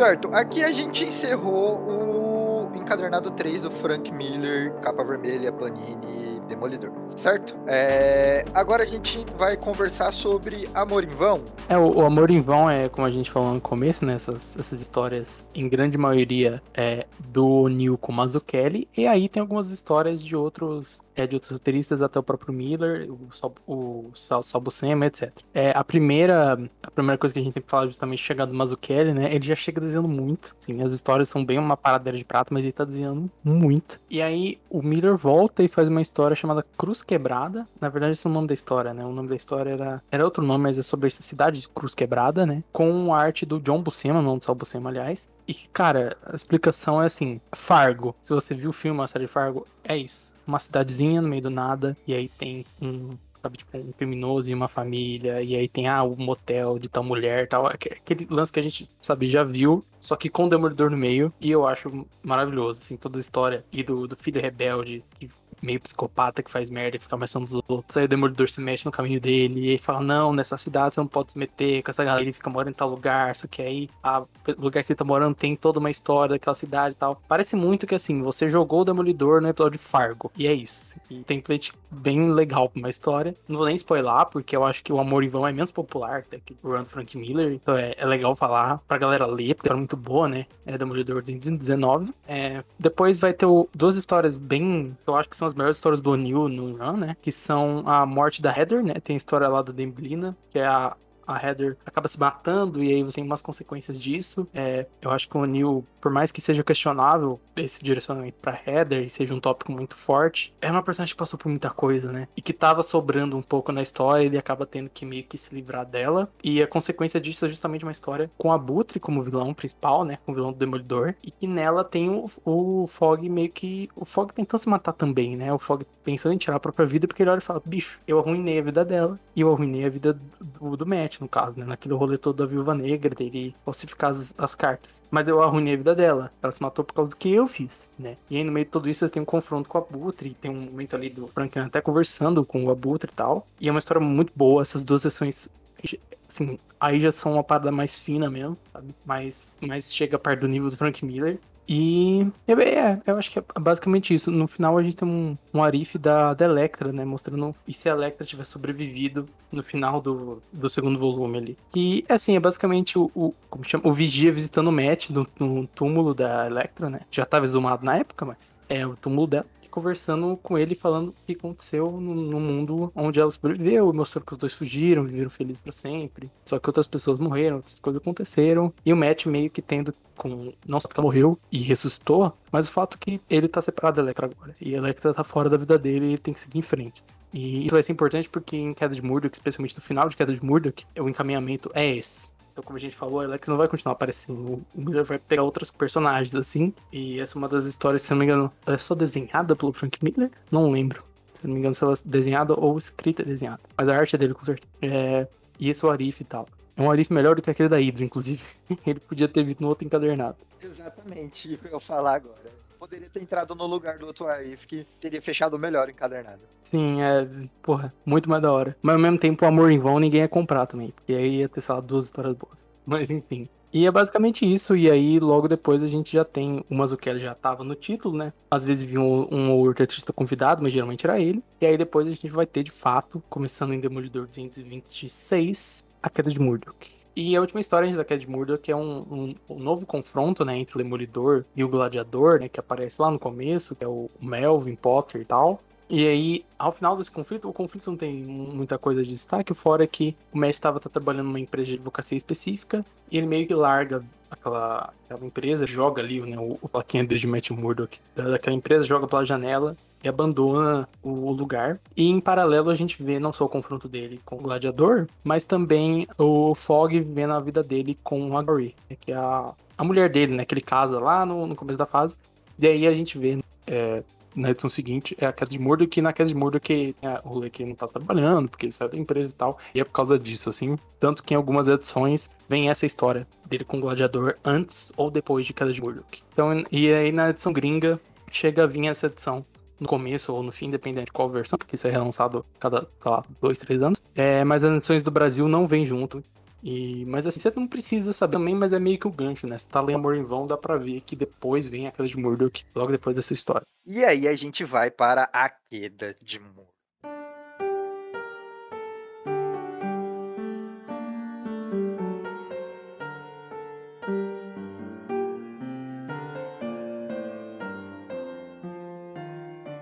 Cara, Demolidor de Frank Miller. Eu até falei na corporação, que, quando eu terminei de ler essa história, que o Demolidor de Frank Miller, até esse momento, ele é bom. Ele é muito bom. Ele é melhor do que muitos runs de super-heróis que tem por aí. Só que não me pegou. Não, não é o meu tipo de personagem, o Demolidor, sabe? Mas quando eu li A Queda de Murdoch, tudo mudou. É porque a queda de Murdoch não é boa. Não é acima da média dos personagens. É épico. É, é, é, fenomenal o que o Frank Miller faz aqui nessa história a maneira que ele destrói o Demolidor, a maneira que ele te faz sentir toda essa agonia dessa destruição. Você chega a um ponto que você fala: Meu Deus, mano, não vai acontecer nada de bom na vida desse filho da puta, que, que tá muito na merda, e depois vem a redenção, e aí ele te dá Cara, muita emoção. É, é- é muito bom. Duda, como começa a queda de Murdoch? Só fazer um, fazer um PS que o Demolidor e o Wolverine, pra mim, são os que mais se ferram, cara. Em toda a Marvel. Os caras são ferrados, mano. Não tem um dia de paz. Faz parte. né? O, bom, mas começa com começa com a Karen Page, que é a ex- ex-namorada do Demolidor, do, ex-namorada do Matt, e ela é também é secretária do, do, do escritório deles e tudo mais. Ela virou uma, uma mulher dependente química, então ela é viciada em heroína. Ela meio que jogou a vida fora, assim, ela dá a entender que ela fazia filmes adultos, que foi, foi indo num ciclo de decadência, assim, foi se afundando cada vez mais. E ela tá zerada, sem dinheiro nenhum, e querendo desesperadamente mais uma dose de heroína. E ela vende a identidade secreta do Demolidor em troca de um de um pico, né, que eles falam ali, não, não sei, não conheço muito de heroína, mas ela vende ali por uma, por uma dose de heroína a identidade do Demolidor. E essa identidade secreta acaba chegando no Rei do Crime. E o Rei do Crime, como ele mesmo comenta, assim, ah, ele vai fazer o possível para destruir por completo a vida do Matt, né? Então ele várias várias citações que ele faz ali que ele tá armando uma teia.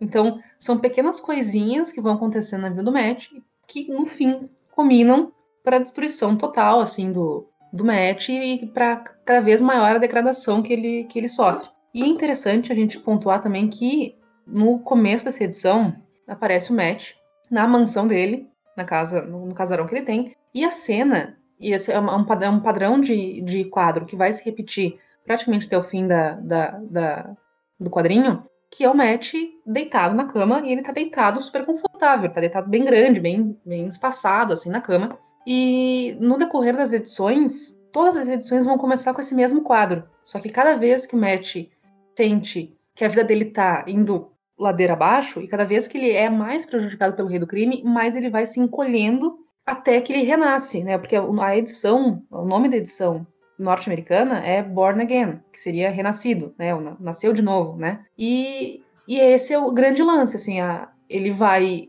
ele vai ser ele tem várias tem várias várias várias ah, compa- como é que se diz é, referências ao catolicismo porque a própria mãe dele né a- aquela freira e tudo mais. Então tem várias referências ao catolicismo. E quando ele renasce ele renasce ali naquela ah, uma, uma posição de Cristo né de Cristo na cruz. Então é bem é cara é, ah, quando eu li a primeira vez eu tinha vontade de aplaudir cara. É perfeito é muito bem feito. Uma das coisas mais icônicas que tem no título do, do, do Demolidor, assim, que antes de você ler, você vê bastante divulgação, é essa sequência de páginas de título, né? Que essas páginas vêm com o título da história, e é essa, esse rolê que você contou, dali renascendo, etc. Mas assim, essa história, ela é muito foda. Esse começo dela é muito bom, que é tipo, é, é o epílogo. Essa, a- até chegar essa página, que vai vir o título da história, é como se fosse, tipo, eu, eu consigo imaginar a música da trama que tá acontecendo aqui. Karen Page vai, vende a informação, aí ele mostra como que a informação vai parar na mão do rei do crime, que é alguém que vende alguém, que vende pra alguém que chega no rei do crime. E aí, cara, quando o rei do crime lê a informação e aí vem Apocalipse e essa página dele todo folgado na cama,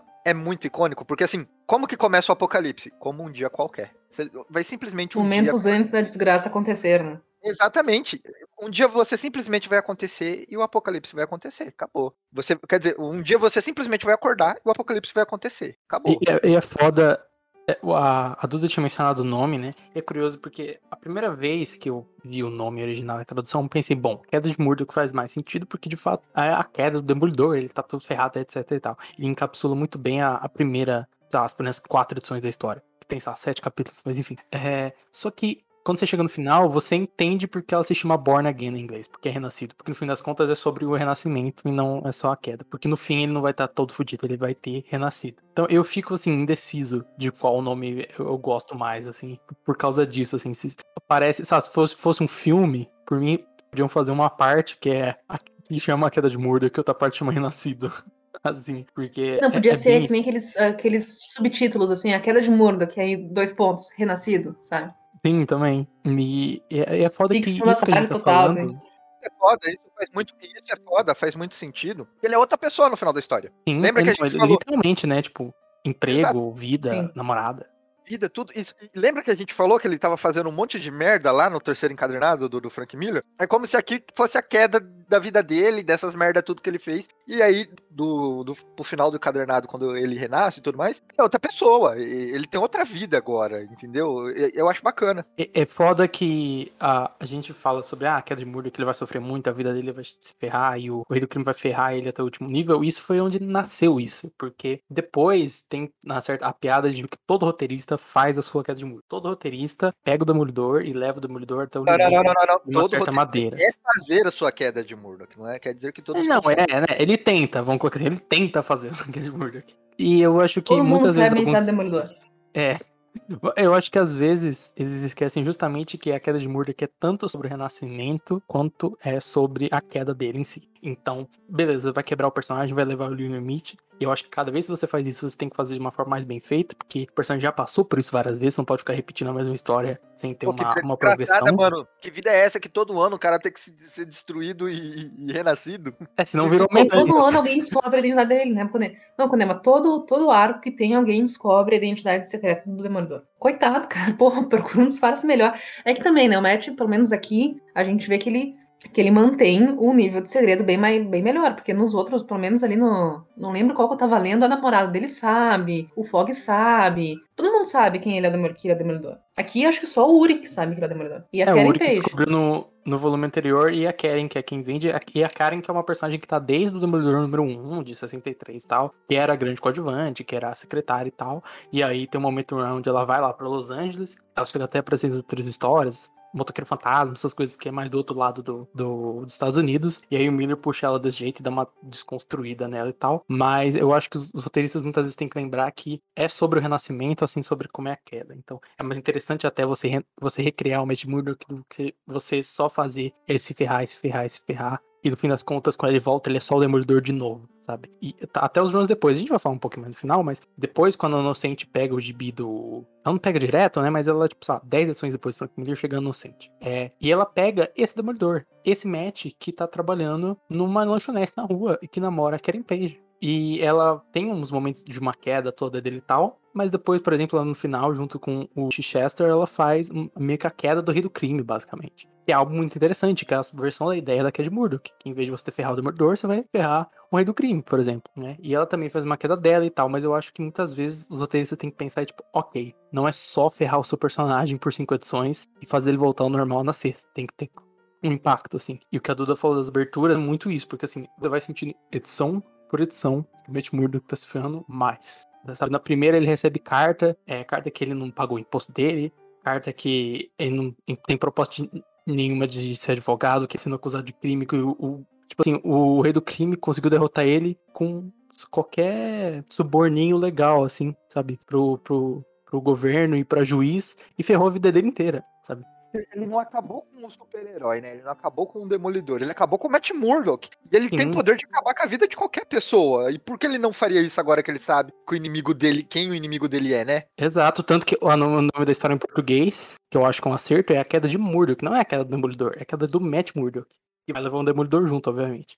O que eu acho muito interessante também é que, claro, isso é, acho que parte de- da interpretação de cada um, mas pelo menos no meu entendimento, assim, o que foi o pior pro Matt não foi nem ele ter perdido a casa, perdido o emprego ele já não tinha, mas enfim, perdido uh, o dinheiro, mas foi ele ter perdido a confiança que ele tinha nas pessoas, porque tu vê que ele fica completamente paranoico, ele acha que todo mundo tá contra ele, que todo mundo tá, tá à mercê do rei e que literalmente qualquer um que chegar na vida dele vai tentar ferrar. Então ele desconfia do Fog, ele desconfia da Glory, ele desconfia do Uric, né? O, o Uric liga pra ele pra perguntar, pô, o que, que tá acontecendo? Quer ajuda? E ele ri no telefone, né? Ele, ele acha que o Uric também tá contra ele. Então ah, chega um policial que. ah, ele acaba, o Demolidor tá no metrô, tá pegando o trem ali e tem uns trombadinhos assaltando e ele dá um pau nos caras. E quando o metrô abre, entra um policial e ele bate no policial também, porque ele acha que o policial tá amando o rei do crime, ele acha que todo mundo ali tá amando do rei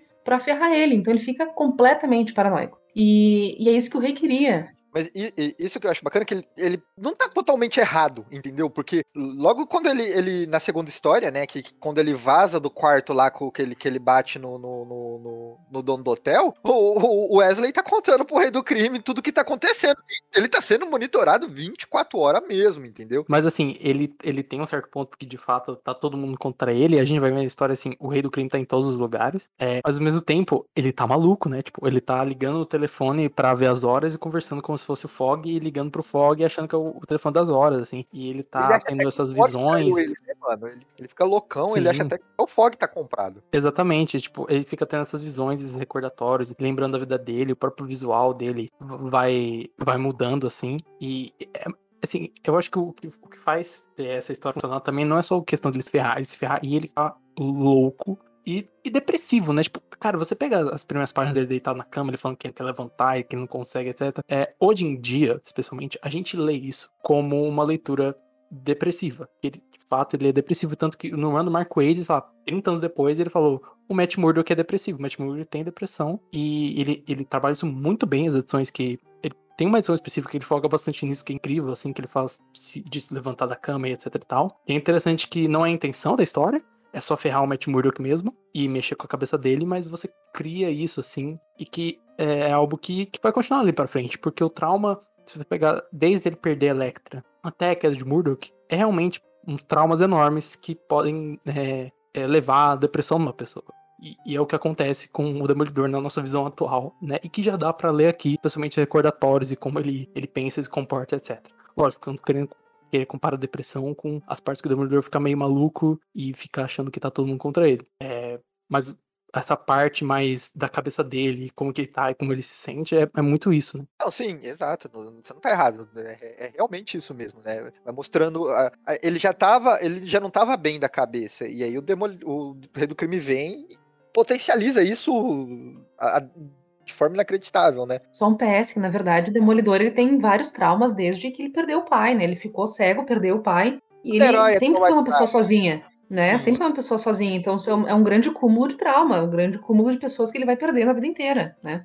Sim. É que, é que antes, como ele tinha aquela personalidade mais, tipo, radiante, bem era de prata, né, não se trabalhava muito. Tipo, ah, era tipo, Homem-Aranha perdeu o tio Ben e foi combater o crime, né? Mesma coisa, o Batman perdeu o pai. Tá bom que o Batman sempre foi do da cabeça. Mas enfim, né, era o mais da origem, né? E aí não se trabalhava. E tanto que é, é legal o Wade pegar isso, porque o Wade volta para um Demolidor mais era de prata, que é um Demolidor mais radiante. Mas ele usa isso justamente pra falar do Demolidor que, não, ele é depressivo e, tipo, ele tá tentando ser uma pessoa feliz, tentando é, ser uma pessoa mais radiante, mas ele não necessariamente é isso, é muito difícil pra ele e tal. Então, é legal como ele, o Wade amarra tudo isso, assim, desde o Demolidor era de prata até o Demolidor. Frank Miller ferradão em, em uma coisa só, assim. Voltando à queda de Murdoch, é, eu acho, cara, bacana a maneira que o, o Rei do Crime vai acabando com a vida do Matt Murdock e como tudo tem uma consequência, assim, que é, você vai pegando quando você vai lendo, né? Tipo, começa como um dia normal da vida dele, e aí ele perde a primeira profissão dele com esse rolê com o policial super honesto, o policial mais honesto da corporação, que é tão honesto que nem existe, sabe?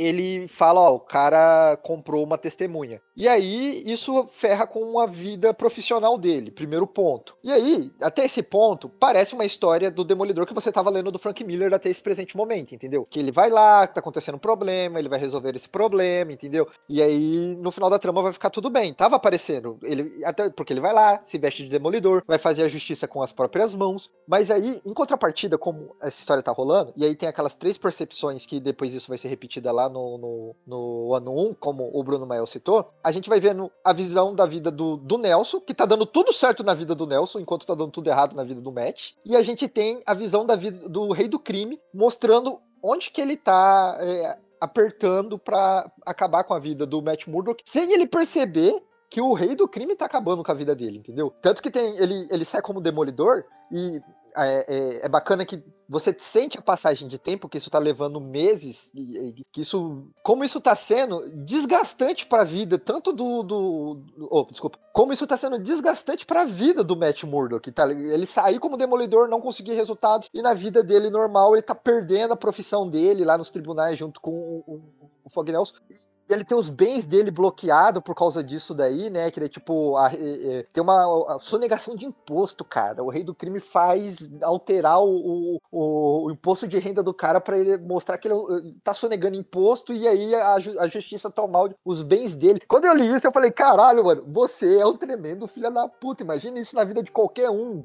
É um inferno, mano. E aí, quando o cara, o cara fala assim, o cara, eu já tô na merda. Eu tô muito na merda. Eu só tenho 10 dólares na carteira. Bom, pelo menos eu vou para casa dormir. E aí o cara explode a casa dele. Você fica, mano, deu. Esse é um dia de fúria. Deu tudo de errado na sua vida nesse dia. Mas ao mesmo tempo, quando ele quando ele faz isso, ele, ele assina a sentença dele, né? O, o, rei do crime. Que se ele tivesse feito tudo, menos destruído a casa do Matt Murdock, ele nunca ia saber que era o rei do crime que tava fudendo com a vida dele. Mas ali, quando ele explode a casa, o próprio Matt fala: Cara, você não devia ter assinado o seu trabalho. E lá para frente, isso vai pesar muito no rei do crime. Sim, é, e é foda isso, né? Porque na primeira edição, ele se de Demolidor e ele tá louco indo atrás de qualquer um, tipo, saber do Matt Murdock e o caralho. E aí tem esse momento, e tem o um momento dele pensando, ah, rei do crime foi você, você não devia ter assinado. E a edição seguinte é todo ele pensando em atrás do crime e ele vai, né? Ele vai todo fudido, ele vai, ele cai na porrada com, com o rei do crime no, no final, né? E na da segunda edição. Isso é algo muito demolidor, porque o Batman, por exemplo, é um personagem que é, ele é detetive, ele tem o um preparo, então ele vai, ele sabe de tudo, muitas vezes ele é estrategista, muitas vezes ele pensou à frente, tem um, um twist e tal. O Demolidor, ele é ele é um Murdoch, como o pai dele. Então ele vai lá, e ele vai lutar, e ele vai perder, e ele vai voltar, e vai cair na porra de novo, ele vai perder de novo, e ele vai voltar, tá, tá, tá, e cai na porra de novo. Entendeu? Tipo, a habilidade dele não é o preparo, não é ser o super detetive, é justamente essa habilidade de levantar e cair na porrada de novo com o maluco, até ele vencer, assim. Lógico que não é só porrada e tal, mas assim, aquela parada boxeador que o pai dele tinha, ele tem muito, e a gente vê muito é, nesse começo. E aí, bicho, depois dessa segunda edição, bicho, Demolidor jogado no, num táxi no meio do... Série conheci na hora. Eu falei, olha só a cena da série.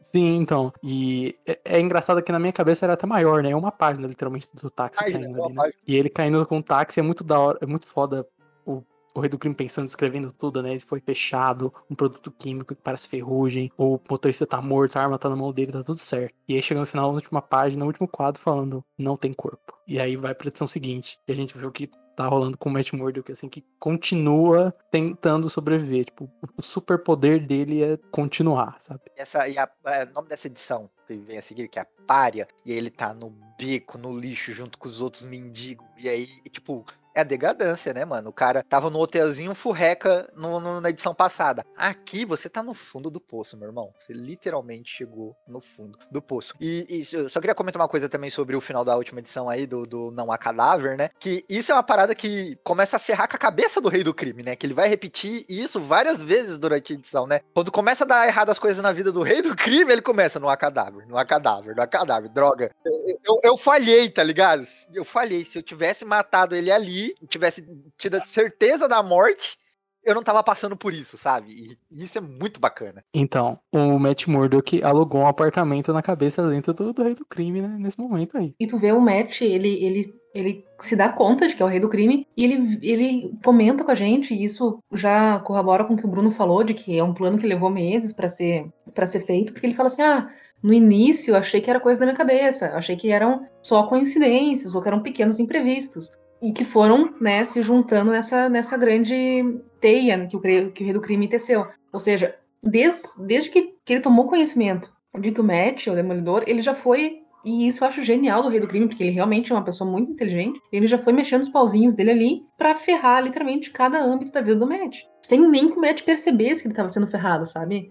Porque, pô, não é de um dia pro outro que o fisco confisca teus bens sabe? Ou que tu perde a tua, a tua casa, ou que tu perde, perde ou que tu é acusado de, de, de uh, fazer perjúria, comprar testemunha. Então, foram, foi um plano extremamente bem estruturado. É, tanto que a primeira, a primeira edição, ela não é um dia, né? Dá pra entender que são vários dias, várias noites, ele Sim. vai indo atrás, descobrindo, a vida dele só vai piorando, piorando. E agora, justamente o próximo passo o Rei do Crime toma, que para mim é o mais genial, que é pegar ali um, um louco, psicopata, que tá internado num, num, hospício, ia dizer no asilo Arkham, tá internado num hospício, que é para o cara se passar de demolidor e conseguir literalmente ferrar a, un... a, última coisa que sobra do Matt, que é o alter ego dele. Então, o rei do crime já destruiu ali, ele já tá, tá se sentindo saboreado, né, que conseguiu ferrar a cabeça do Matt, e a única coisa que falta pro Matt perder tudo que ele tem é perder também o alter ego e, e fica sem o Demolidor, né? Então ele usa esse, esse presidiário, esse louco, para se vestir de Demolidor. Inclusive é o Melvin que é obrigado a fazer o traje, né? O, o,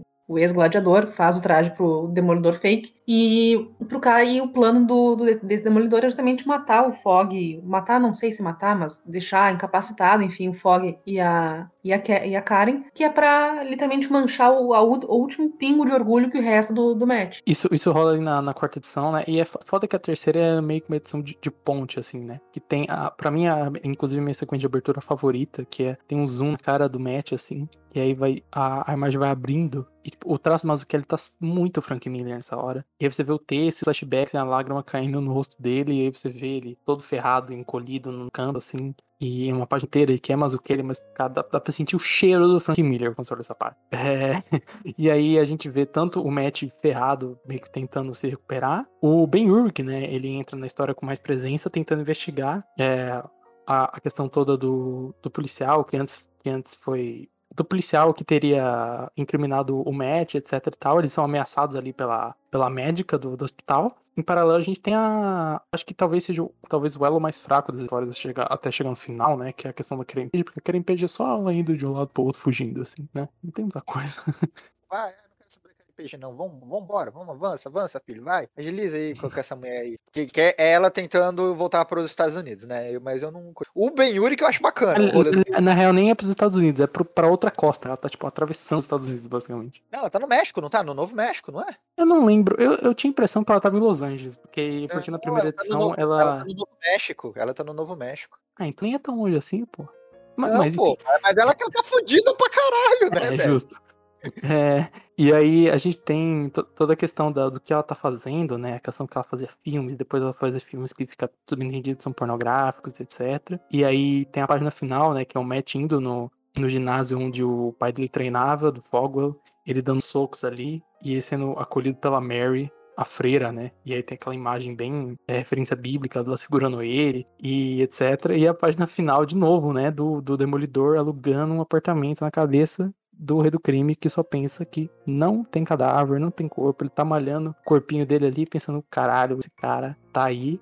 E a edição seguinte, aí já, já é o que é. E eu acho esse pensamento do rei do crime que ele fica meio em pânico, porque ele não sabe onde o cara tá, tá ligado? Ele não tem cadáver, esse cara tá vivo, e agora eu não faço ideia de onde esse cara tá. Ninguém sabe onde esse cara tá, porque ele era pra ele tá morto. Eu não posso sair por aí perguntando onde que esse cara tá, porque as pessoas estão pensando que ele morreu. E, e agora? Cadê esse maluco? Cara, nessa hora eu pensei assim, ó, bem feito. Bem feito. Quem mandou mexer com o Demolidor? O rei do crime não viu onde se meteu. Tanto, tanto que o Rei do Crime, ele faz um rolê de que se alguém fala, pergunta sobre Matt Murdock, ele dá um, um chega pra lá na pessoa, né? Que é o que ele faz com o Ben Urich. É, Beuri que tá perguntando sobre Matt Murdock, vamos calar ele. E ele literalmente ameaça, quebra a mão do Ben Yuri, mata o policial que queria falar sobre Matt Murdock. E, e tipo, o Ben Yuri que mesmo vai pra merda por causa disso daí, né? Que é uma coisa muito icônica nessa história. Que ele não é só ameaçado. A mulher dele né, também é como... é ameaçada. É. E é, Sim. da casa dele, ele fica muito traumatizado. Quando, quando, o policial, né? O policial vai ligar pra ele, e aí a enfermeira vai e sufoca e mata, enquanto o Ben que ouve, que é aquela página que eu mencionei lá no começo, que vai dando um zoom na cara dele, e o Ben tá super caricato, a cara dele toda magrela e triangular, assim, você só vê a expressão dele. Mas ao mesmo tempo, no final dessa edição, ele. Toda comentou. Sim, e mais ou menos tempo no fim da edição ele tira o gesso e fala Matt Murdock, né? A edição inteira o recordatório falando, não posso falar o nome dele, não consigo nem pensar. Eu tô, tá, tá. E ele fala Matt Murdock. Tipo, o Ben Urk tomando a decisão de não, eu não vou deixar isso pra trás, porque eu tô me é, sentindo é, ameaçado, eu vou atrás da, da verdade. Né? Ele tira o gesso ao mesmo momento, ao mesmo, ao mesmo tempo que ele faz isso, que é tipo assim, eu vou lutar, tá ligado? Eu não vou ser uma vítima, eu vou pra cima. Não, porque até o J.J. Jamerson Acho que eu falei certo, mas enfim, eles estão no. Eles, o que aconteceu? O Uri pediu a pauta, digamos assim, falou: não, eu quero escrever sobre o, sobre o do crime, se não me engano, né?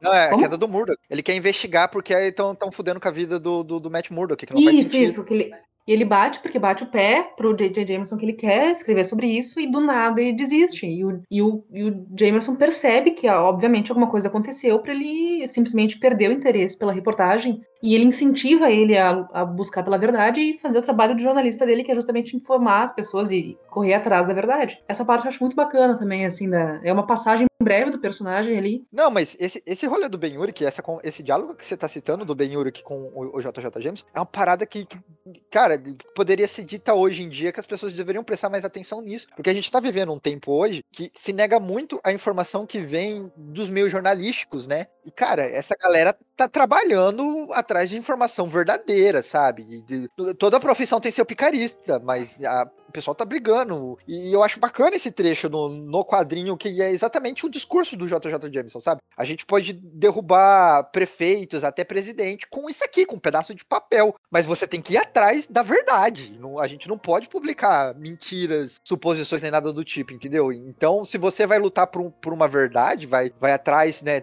tentar descobrir isso de errado, você tem que ir até o fim. E ele tá dando essa bronca no Ben Urich, porque o Ben Urich tá caindo fora depois da ameaça, né? Ele falando, você não pode fazer isso, cara. Você, tem que ir até o fim. E aí se combina no final do. do, do se combina no, no, no, final da edição com o que o Bruno Mael falou, que aí ele. É, é mete o Murdoch, eu vou atrás.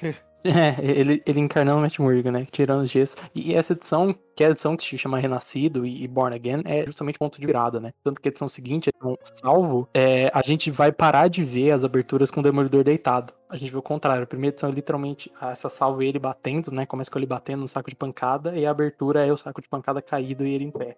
E aí é quando a gente tem a virada, que ele já meio que já foi renascido, essa cena até reproduzindo na série, né? Dele, tipo, na terceira temporada batendo pensando no rei do crime, com as vozes na cabeça, até vir o. É, até cair o saco de pancada dele ali, né? E o, o Ben-Hur que tá tipo, contando tudo o que aconteceu e contando tudo que aconteceu pra redação, ele, sabe, não vai desistir dessa parada. E o Matt Murdock tá voltando à atividade, ele... Eu sempre esqueço que o Demolidor, no gibi, ele consegue passar o dedo no jornal e ler, porque ele sente a tinta, e é um negócio muito... Tá ampliado. Eu acho isso meio atochado, mas tudo bem. É muito tosco, mas assim, é muito de bi, sabe? É muito de bi. Saber, eu sempre quis saber como é que ele saboreia melhor do que todo mundo. Porque fica falando, tá ligado? Ele sente os bagulho. Beleza, ele, ele lê a tinta com o dedo dele, porque o tato dele, ele sente onde que foi é, é, é passar da tinta no né, papel. né, da, da, tinta ali, sim. Isso, ele sente a química, a química, vamos falar assim, né, com, com os dedos. Beleza, eu engulo. Mas como que ele sente o gosto melhor? Eu não consigo imaginar isso, sabe? Ah, acho que Quer sente dizer, mais forte, talvez perceba coisas que a gente não percebe. Se ele come uma maçã podre, ele consegue saborear uma maçã podre? Talvez esse poder Não, ele percebe, eu acho que os nuances, né? Tipo, as notas, quando é umas notas, assim, um Masterchef, assim, sabe? Ele é, poderia ser, ele poderia ser cozinheiro, então. Não, tudo que é bom. Ele poderia melhor, ser degustavador de vinho. Pior. Exatamente. Exatamente. Eu, eu, queria fazer uma observação, inclusive, aqui, que é com a. Essa capa que tu mandou, Bruno, qual, qual edição que é? Essa do Saver? É a abertura da edição salvo, é a 231. Exato. É, mas o número dela, tipo, da 4, 5, qual que é? É, eu acho que ela é a salvo, 1, 2, 3, é a 5, salvo. Eu queria, eu queria justamente comentar que tu, desde o início a gente tem a, ele na cama e ele decaindo e ficando cada vez mais encolhido, até que ele finalmente renasce e essa edição dele de pé uh, e na frente num saco de pancada com o título salvo, para mim é o que define a, o fim da queda, digamos assim, né? Tipo, ele, ele chegou no fundo do poço para conseguir subir, entendeu? E essa, essa capa, assim, eu acho incrível também. Acho que ela casa demais com as outras. Aqui, aqui já é parte da história que o Bruno Mael comentou que deveria ser, tipo, se fosse um filme, em duas partes. Essa seria já a segunda parte, entendeu? Que é a parte da, da, da, da, da ressurreição, salvação e etc. dele. E, e, isso que você falou do The Bacana, porque o saco de pancada tá no chão. Isso significa que esse cara, ele tá de novo no seu auge, entendeu? E significa que ele ele voltou, tá ligado? Eu, eu, voltei, é hora do round em dois, eu, eu vou, vou para cima agora. E eu acho bacana que ao decorrer de toda a história, dessa história, dessa edição e das que vão vir em, em seguida, ele não aparece para ninguém. Ele é como se fosse um fantasma salvando as pessoas e resolvendo as tretas. E todo mundo sabe que ele tá, que ele tá ali. Porque quando ele salva a mulher do, do Ben Urich e ele volta para lá, a mulher tá presa no chão e tudo mais, o Ben Urich fica super aliviado que ele falou: Cara, só um cara pode ter feito isso aqui. E foi o Matt, foi o Demolidor, tá ligado? E isso vai me, foi me dando uma alegria ao decorrer de que eu fui lendo, cara. Que, é, por isso que eu falei assim: essa história é muito épica, porque eu tava muito agoniado ah, nas edições passadas E agora eu começo a sentir uma alegria por ver que o negócio tá indo pra frente. E, e essa edição é o, o que culmina o que a Duda tinha mencionado antes, né? Que o rei do crime pega um psicopata qualquer, bota ele na roupa de Demolidor, né? E o Demolidor sabe disso. Ele vai até a, a loja lá do Melvin e fala, faz a roupa. Não vai, não vai acontecer nada. mais essa cena, porque o Melvin fala é muito bom ouvir sua voz demolidor. Eu, nossa, que da hora, mano, que quadro. E aí tem toda a questão deles dois que na porrada, e a Karen tá ali com fog, e a Karen tá toda atormentada com vício, né? E o Demolidor lutando com esse cara vestido dele. É, a, a, terceira temporada da série eles até fazem uma junção disso com o arco da Inocente, né? Que na série, quem o, o Rei do Crime incrimina como Demolidor assassino é o mercenário. E ele bota o mercenário pra vestir a roupa de Demolidor. Que é algo que lá no Run da Inocente acontece uma história que o mercenário pega a roupa do Demolidor e começa a matar gente no nome dele. E aí isso acaba no Demolidor vestindo a roupa de mercenário e caindo na porrada com o Demolidor. Maravilhoso. É. Me tira, me tira uma dúvida. Me tira uma dúvida. Na próxima história, na 232, que é pela pátria e pelo amor, ainda faz parte da queda de Murdoch mesmo? Porque eu sinto que ah, Salvo isso. foi o que fechou a história. E aqui, sei lá, é, é, eu... é, meio que quando ele vai dar o golpe e vai, tipo, finalizar verdade, outra é, mas eu acho que ainda faz. Aqui né? é, quando, é quando o rei do crime é, é cai, né? É, é, é o contra-ataque, né? Sim. É, no, essa edição acaba com o, com o. Tanto com o Matt abraçando a Karen, voltando e se reencontrando, eles estão juntos depois, né? E o Urk escrevendo a, a matéria toda ali. E inclusive a página do Matt abraçando a Karen é uma página incrível, assim. Porque assim, ó, ó, eu vou te explicar por que da minha dúvida. Porque até o momento eu tava lendo uma história sobre a vida de Matt Murdock, tá ligado? É, é, foi a redenção dele. E eu achei muito bacana esse recordatório final da, da, da edição salvo, a, a, última página, que é a matéria do Ben Urich, assim, né? Ele escrevendo ela, né? E contando o que aconteceu lá na casa do Fog e etc e tudo mais. Quando a gente vem para esse Pela Pátria, que daí tem é, é, é, o último golpe do, do Rei do Crime contra o Demolidor e tudo mais, já é uma história que já tem já uma carga mais política, é uma história que é, envolve, por exemplo, ó, a corrupção do Rei do Crime chegou até o exército, então isso quer dizer que atinge todas as esferas de um, de um governo. Eu, eu, eu consegui enxergar uma parada mais política nessa história, entendeu? E o Matt Murdock aqui, né, o, o retorno dele, é tipo, não, não é o retorno do Matt Murdock aqui, é o retorno do Demolidor, que também estava sumido desde que o Matt Murdock caiu, né? Teve a queda dele. Sim, sim. E, e, ele, é, ele retorna e tem toda a questão da, da Karen também retornar, eles estão juntos, as páginas, a página de início da edição, são os dois abraçados, e de novo, dá para ver se você olhar, tipo, as, as achuras que o, que ele faz, o sombreamento, é bem a cara do, do Miller. Enquanto isso, a gente descobre que a Glory, a, a mulher do Fog, ela, ela é fotógrafa, tá tirando fotos, inclusive, de, de, das pessoas e vai trabalhar no planeta, no planeta diário, é foda, no Clarim Diário, né? Tá tirando uma, até umas fotos do Demolidor em segredo, do, do Matt em segredo, no caso, né? E aí tem toda a questão do, do Demolidor voltar mesmo, a, enquanto, mas a gente ainda tá vendo as consequências do que tá acontecendo antes, né? Então o Yuri que vai entrevistar a, a médica que matou o policial, que foi contratada pelo rei do crime, que é o que aconteceu lá. E o rei do crime meio que largou ela e tal. E aí ela é morta e o cai na porrada, e agora tirando foto de tudo, assim, né? Em paralelo, a gente tem o Bazooka, né? Esse militar super soldado com a bandeira dos Estados Unidos na cara, que toma uma pílula vermelha para matar, chapadíssimo de, de, droga. E, o Matt fala, né? O Matt fala, tipo, ah, ele tá com uma, alguma anfetamina, alguma coisa. Tipo, é droga. Eles, pra eles dão uma pílula as cores da bandeira dos Estados Unidos. Mas é droga. É droga, é droga. Oh, mas só comentar um negócio rapidinho do, do, da, última, da última edição. A página da a Glória na cadeia, nesse bang bang do, do, do de dentro da, da cela. É dentro de uma cela. Todo esse bang bang. O quadro é muito bacana, o jeito que é feito, o enquadramento. Porque você sente toda a movimentação e a tensão que teve ali. E a droga da mulher não para de tirar foto. Eu falei assim, Glória, você é incrível. Eu adorei a personagem nesse momento. Que ela não para de tirar foto. Eu gosto de fazer isso aqui, isso aqui é o é o meu trabalho. Eu vou captar tudo que tá acontecendo aqui. O cara aponta a arma pra ela e ela tá tirando foto, tá ligado? Se não é o, o Ben que lá salva a vida dela, ela teria morrido tirando foto. E, e eu, e, tipo, é, é, mostra pra mim a paixão que essa mulher tem pela fotografia e, e como eu, foi sensacional. Sabe, eu tô tentando. Ah, lembrei. O, o. Ai, caramba, tem um filme muito famoso sobre isso. Ah, esqueci que é tipo os caras apontando uma arma pro outro, o filme inteiro. E aí no final eles se matam tudo. É... Ah, lembrei, cães de aluguel.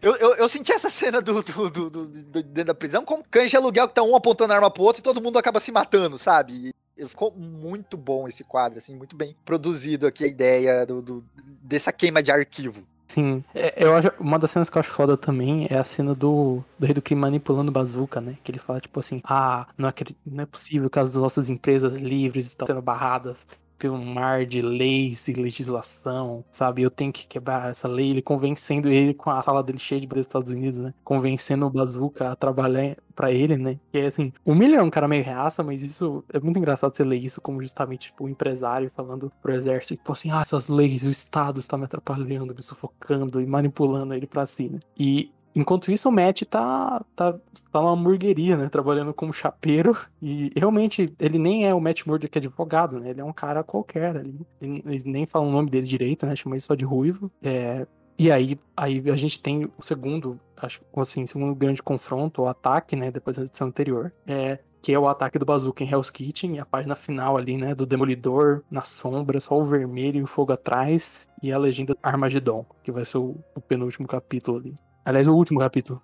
Tira uma dúvida. Vocês tiveram a impressão de que depois que ele renasceu, ele, ele, não, ele não finge ser cego? Ele parece que é uma pessoa normal, andando. Tipo assim, não que ele precisa fingir ser cego, ele é cego. Mas ele para de agir como um cego. Ele começa a agir como se fosse um cidadão normal. E parece que para as pessoas à volta dele, ele não é cego. Tipo, que nem essa cena que você falou do bar, parece que a pessoa fala com ele, ele fala com a pessoa olhando na cara dela, e ela acha que ele é uma pessoa comum, que ele não é um cego. Uhum. É, não, é tipo ele não ele usa óculos, e não usa muleta nem nada, ele não fala pra ninguém que é cego, tanto que depois ele vai passar pelo, tipo, pelo Fog, por exemplo, o Fog nem vê, tipo, é um cara qualquer, normal, andando, passando por ele. E, e é bem isso, assim, ele não é o, o Matt Murdock ainda, ele, ele voltou, mas ele não, não restaurou a vida dele, né? E aí na edição seguinte a gente vai ter a batalha dele contra o, o Bazooka, né? Tem o, aquele documento dele chapado de droga, que o Matt usa os sentidos e vê que, putz, o cara tá cheio das anfetaminas no corpo. É, enquanto, e, tipo, bicho, o Hell's Kitchen tá sendo completamente destruída, maluco. Completamente ferrado, assim, de explosão e caos e caralho até chegarem os Vingadores, né? É curioso, aliás, porque apareceu a Viva Negra, o Justiceiro, mas nunca parecia nada muito, tipo, Vingadores, né? Não nada muito Marvel, né? É, tipo, tinha um personagem ou outro, mas faz sentido. Tipo, ah, beleza, a Viúva Negra é ex dele, o Homem-Aranha tá ali em Nova York, e não, aí aparece o Capitão América, é, o Homem de Ferro e o, e o Thor numa sombra, né? O Thor tem um quadro do Thor, basicamente, que faz chover. O Thor puxa, o, é, o Thor puxa chuva. E, e aí, eles meio que acabam esse conflito, mas o conflito em si continua, né? É, é muito foda ver a, o Matt voltando ali na igreja, ele encontra a Mary de novo. E a gente nem mencionou, aliás, mas tem uma das cenas, se não me engano, é do capítulo do Renascido, que é quando ele olha pra Mary e pergunta: Mary, você é minha mãe? Ela falou, tipo, claro que não. E ele só fala um recordatório, o coração dela bateu Acelerou. errado. Acelerou. Acelerou. Assim. Ela tá, tá mentindo, tá ligado? Que ela reconheceu o que eu falei, o que eu falei foi verdade, não foi tipo, ela mentiu para, é, tá, desculpa, ela mentiu para mim, meu coração acelerou, ela mentiu para mim.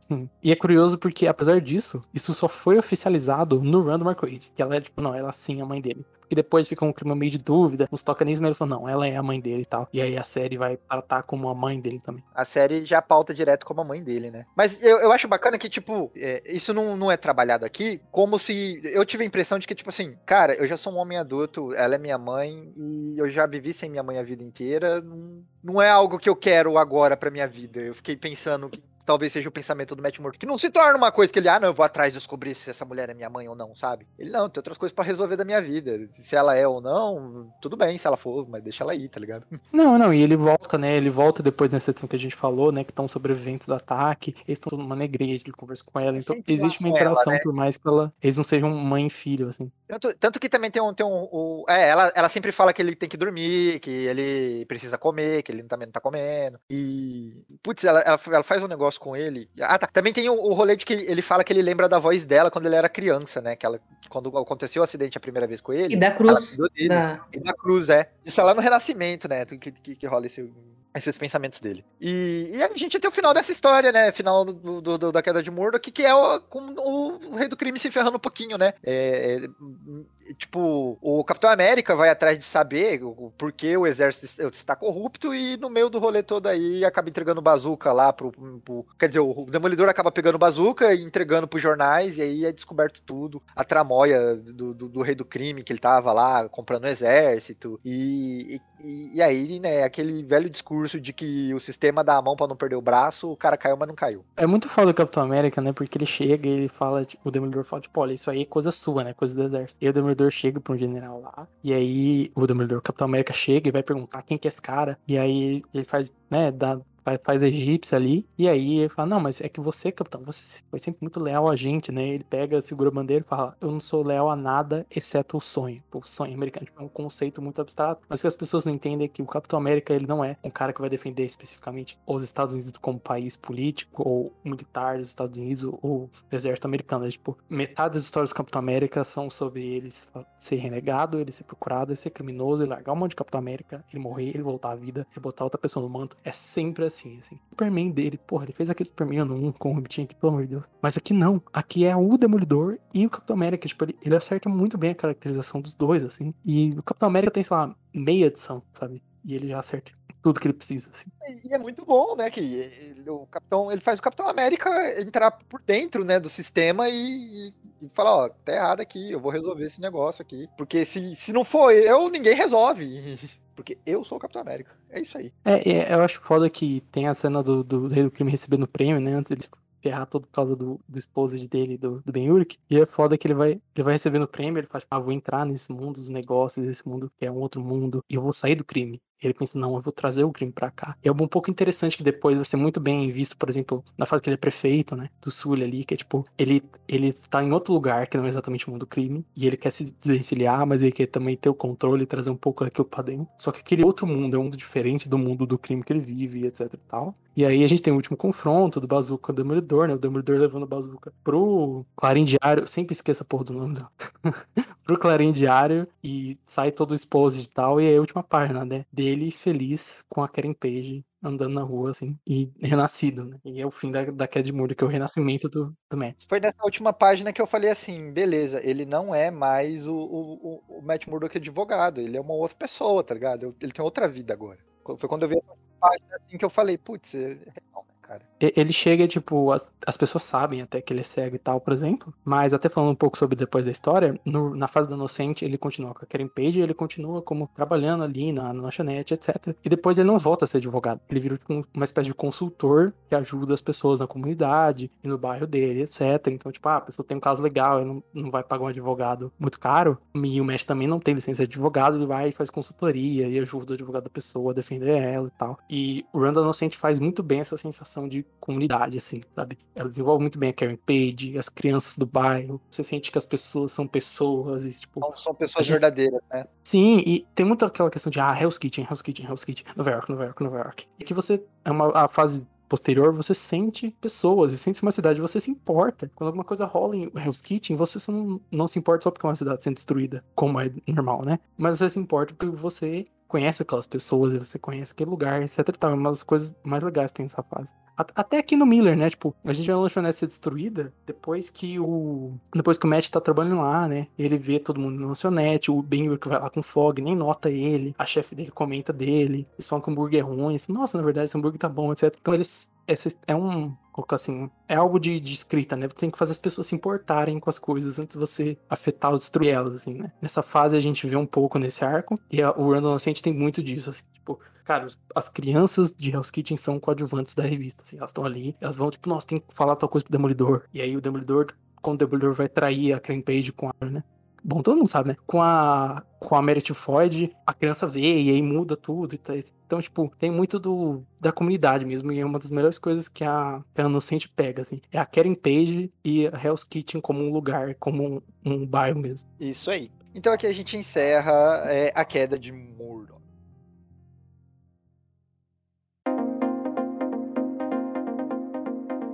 É isso aí, meu caro ouvinte. Terminamos a nossa trajetória com relação ao Demolidor do Frank Miller. É sensacional. Valeu cada minuto de leitura, assim. É muito bom, muito bom mesmo. E fechar com a queda de Murdo, que foi, tipo, para mim foi um grande épico. Eu adorei essa história. É... Agora, meus queridos é, amigos e participantes aqui desse programa do dia de hoje, maravilhoso. Dona Duda, onde as pessoas te encontram além do HQ Corp?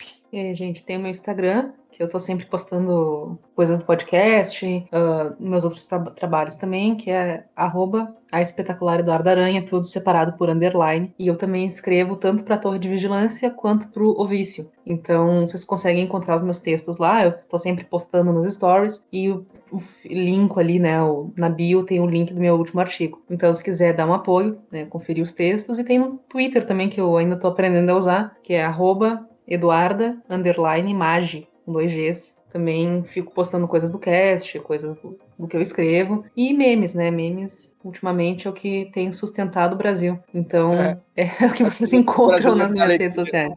A alegria do brasileiro é o meme, né? Quando tá difícil. Exatamente. E senhor Bruno Mael, onde as pessoas te encontram? Ah, a mesma coisa, né? Encontrando nas redes sociais, no Twitter, no Instagram, falando de gibi às vezes no Twitter e, compartilhando o podcast, às vezes dando os spoilers das gravações ou das pautas, né? Como sempre, né? Todo mundo faz isso. A gente sempre faz isso. É, e é isso, basicamente, né? É, sigam a gente, sigam a HQ Corp, e é isso. E vamos ter mais Demolidor e, e Frank Miller aqui nesse podcast. Acho que esse podcast nunca vai deixar de falar de Demolidor. Já vou soltar essa aqui pra vocês, meu caro ouvinte. A gente sempre vai voltar e contar alguma história, porque são todas boas e tem muita coisa para se discutir ainda sobre a vida de Matt Murdock. É, é o contrário do Batman, né, Conema? Porque o Batman é um personagem que você não gosta, mas só que aí o Demolidor, tipo, não é o meu gosto, mas eu sei que é bom. E aí você, você vai atrair, tipo. Exatamente. Não é o meu gosto, mas eu sei que se eu ler vai ser bom, tá ligado? Pelo menos. Sim. Eu já, já o Batman não consigo gostar. Eu leio por causa do Dick Grayson. Mas é isso aí, meu caro vídeo. Espero que você tenha gostado desse programa. Muito obrigado pela sua companhia até esse presente momento. Obrigado por ser essa pessoa maravilhosa. Um forte abraço. Até domingo que vem. Tchau, tchau. Tchau, gente.